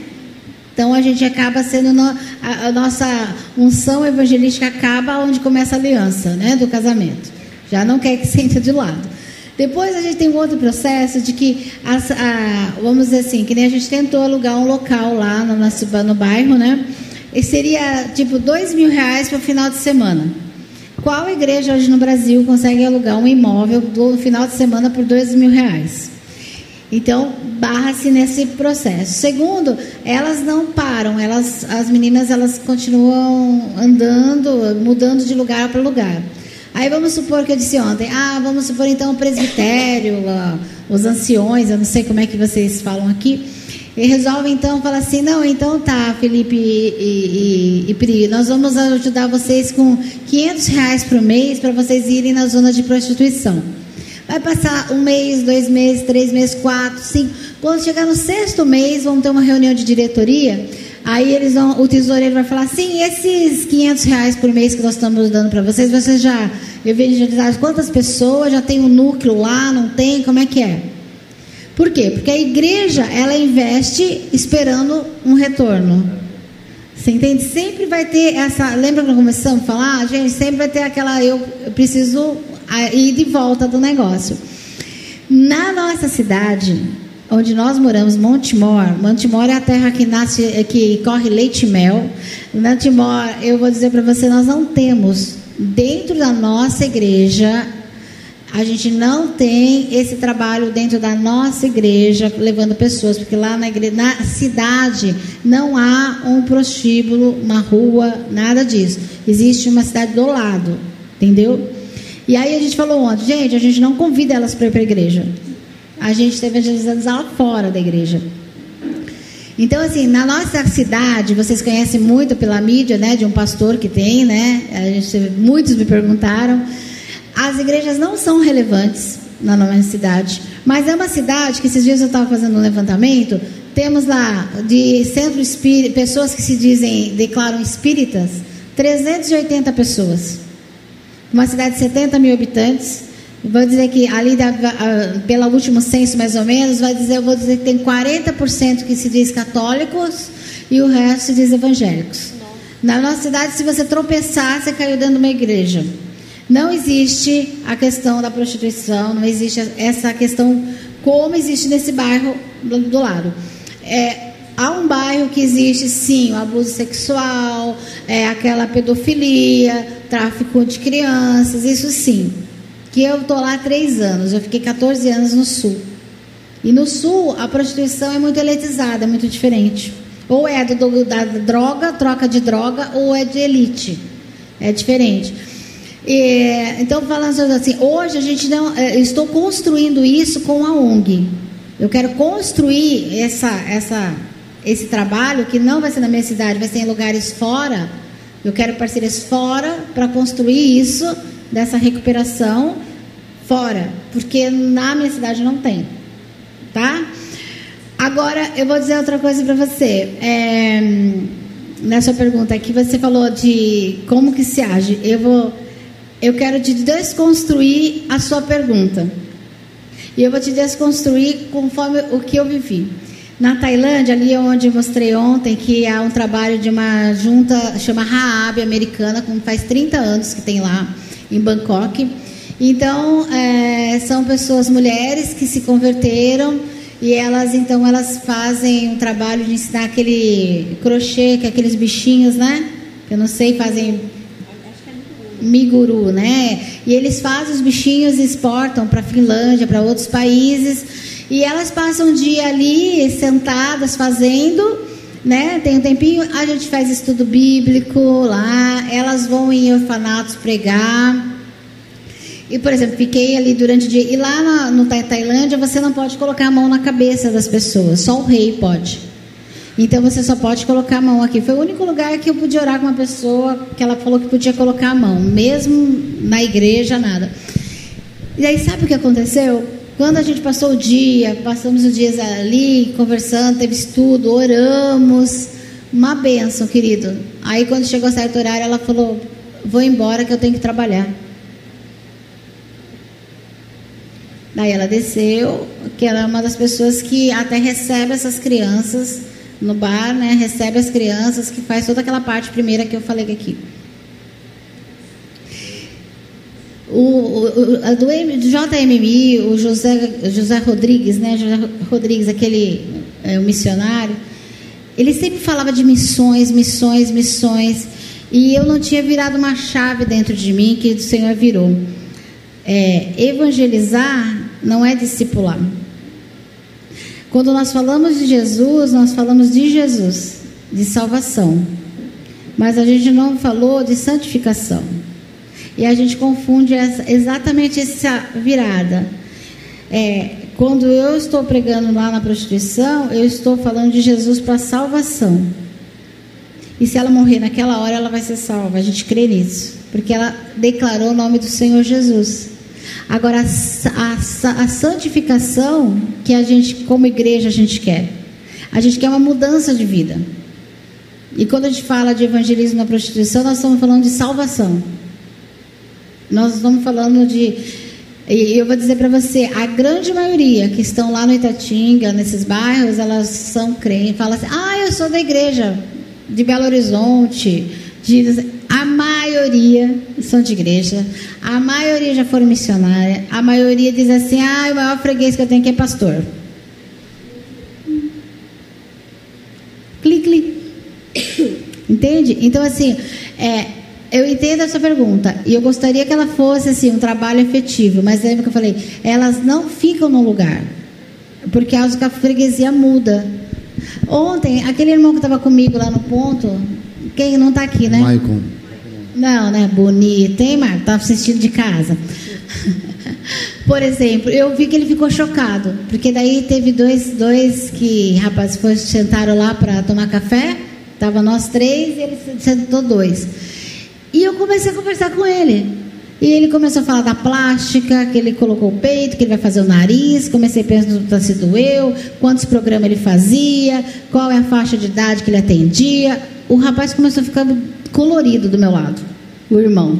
E eu só notando. E eu comecei a conversar, conversar, conversei, conversei, conversei com os dois ali, tomaram café, ficamos conversando tempo, entendeu? Falando o que eu tinha colocado, como é que foi. Então, irmão, assim, ó, é, essa é buscar essa santidade como igreja, só que não levar como uma religiosidade. É essa que é, é, é, é o, é, o, é o ponto que a gente precisa querer ter. Sabe? Nós não vamos conseguir ter pessoas. É, eu creio, eu já te, lá em Montemor a gente teve dois casos mais antigos. que aconteceu da pessoa largar? Por exemplo, eu sei que na minha cidade tem muitas situações que são pessoas que atendem internet tem de prostituição de internet, né? De, de vídeo, né? Não assim de rua, nesse sentido, né?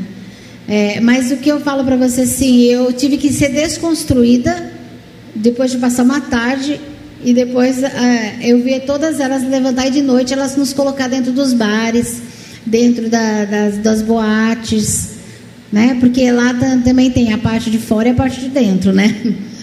Nesse sentido. Sim. Sim. Pessoal, a gente vai começar a caminhar para o fim agora. Tem algumas perguntas na internet, o pessoal está aqui perguntando. É engraçado que nome de internet é uma loucura, né? O que, que é isso aqui, gente? Romesotitos Gameplay. Ele deve jogar alguma coisa, né? e a pergunta que ele fez é, é a gente vai caminhar para o fim, né? Então vamos fazer respostas dinâmicas, perguntas dinâmicas. É, qual missão mais marcou vocês? Uma experiência. peraí, deixa eu corrigir. Minha filha tá falando que eu tô falando errado. Eu tô falando Filipi é, Finlândia, né, gente? É Filipinas, tá? É, e essa tecnologia. Vai fazer a janta, menina? minha filha tá me corrigindo, que eu falei, eu falei Finlândia. É Filipinas, tá? É, corrigindo. A, Corrigindo. A, a escola lá. É. E aí, entenderam a pergunta? Ó, vou repetir. Romeuzotizitos Gameplay perguntou qual a missão que mais marcou vocês. Uma experiência. É, cada, cada lugar que a gente vai é diferente. Mas o que mais me marcou foi na África, quando as crianças estavam na fila para comer a papa, que é uma refeição por dia que elas têm. Quando vão para a escola, elas vão para a aula e almoçam e vão embora. E eu estava ajudando a servir e era uma papa que eu, eu queria. A gente é proibido de comer a comida deles, a gente faz a nossa. Mas eu quis experimentar a papa. Gente,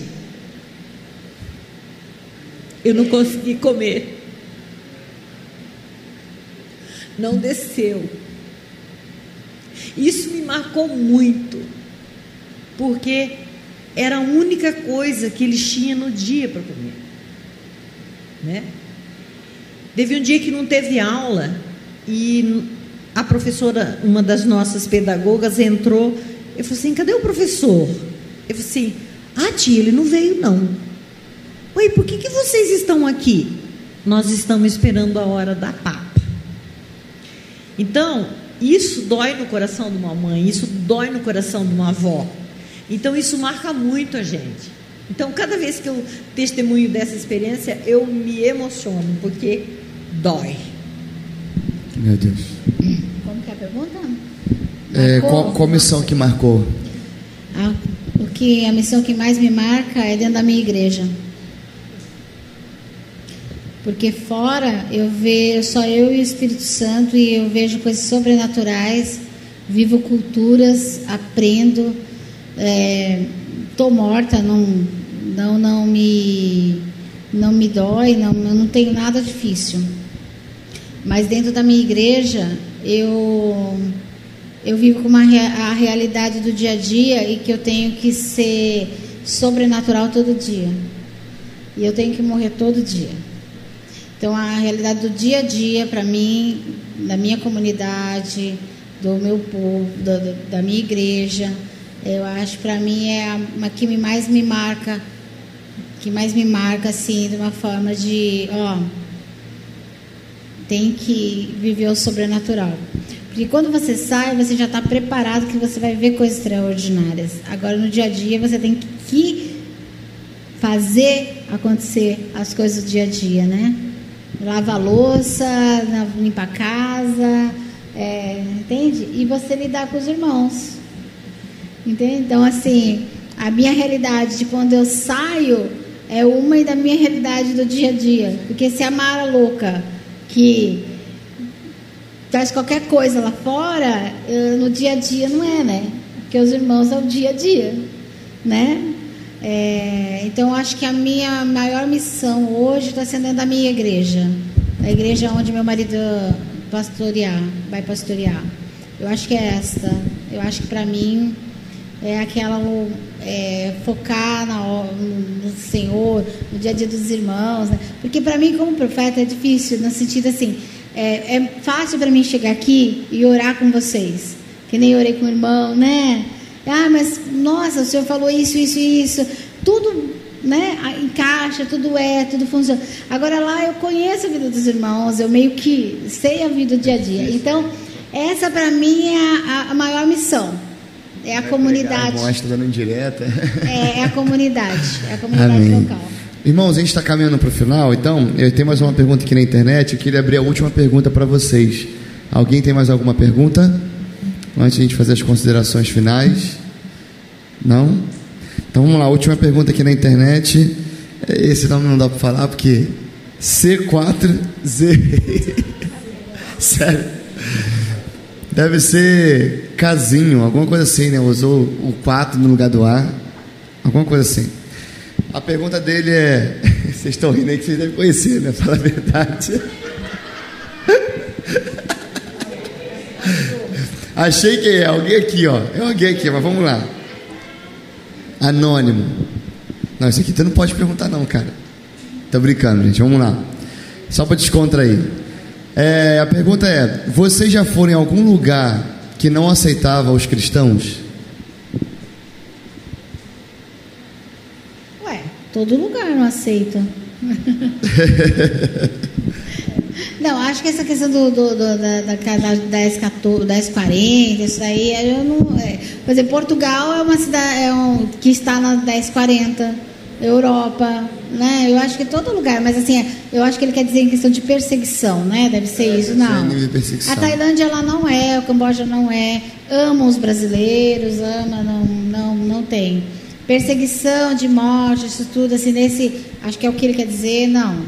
Mas se a gente for ver. Na Venezuela, talvez. É, mas aí é 10,40 ali, por exemplo, Portugal tem as, né, que tá na, na sua janela, mas não, não tem, não, não. É, a perseguição cotidiana a gente já vive, né? É. É, Se nós não. tivéssemos conseguido entrar na Venezuela, que a gente ficou ali na, bem na, na divisa, mas a Venezuela é bem, bem punk para evangelização. É, não né? conseguiram entrar por causa da perseguição, né? Exatamente. É, também. Amém, irmão? Gente, olha aqui, que tarde, né, irmão? Quantos estão ganhando aqui, enriquecendo aqui? Diga amém.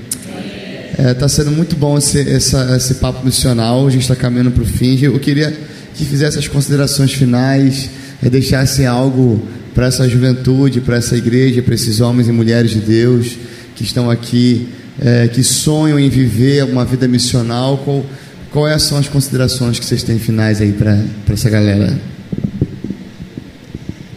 Eu quero agradecer a Deus por, pela oportunidade de estar aqui. Foi uma honra servi-los aqui, estar com vocês. Nós fomos muito bem servidas. Foi assim, extraordinário. Tirando o açaí, mas o açaí que compraram, né? O daqui não, tá, gente?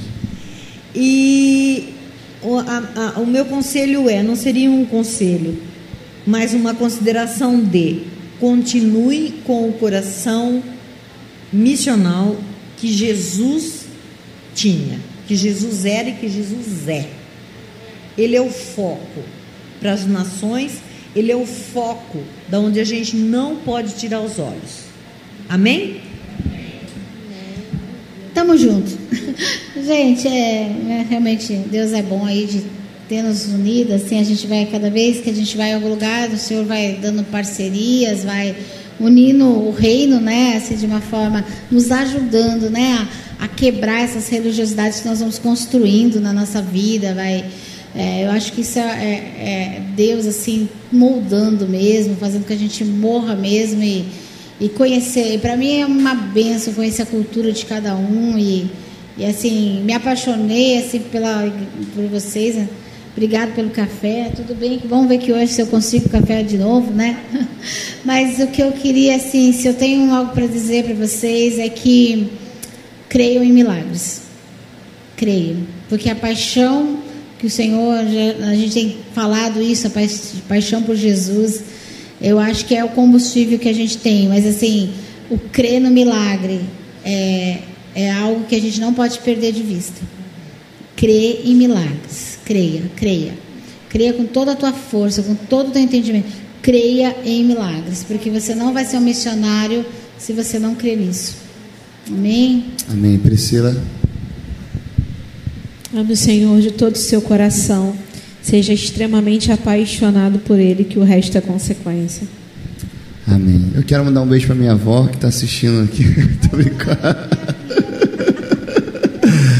Gente, é, sejam firmes e constantes, sempre abundantes no Senhor, sabendo que o trabalho de vocês não é em vão. Amém?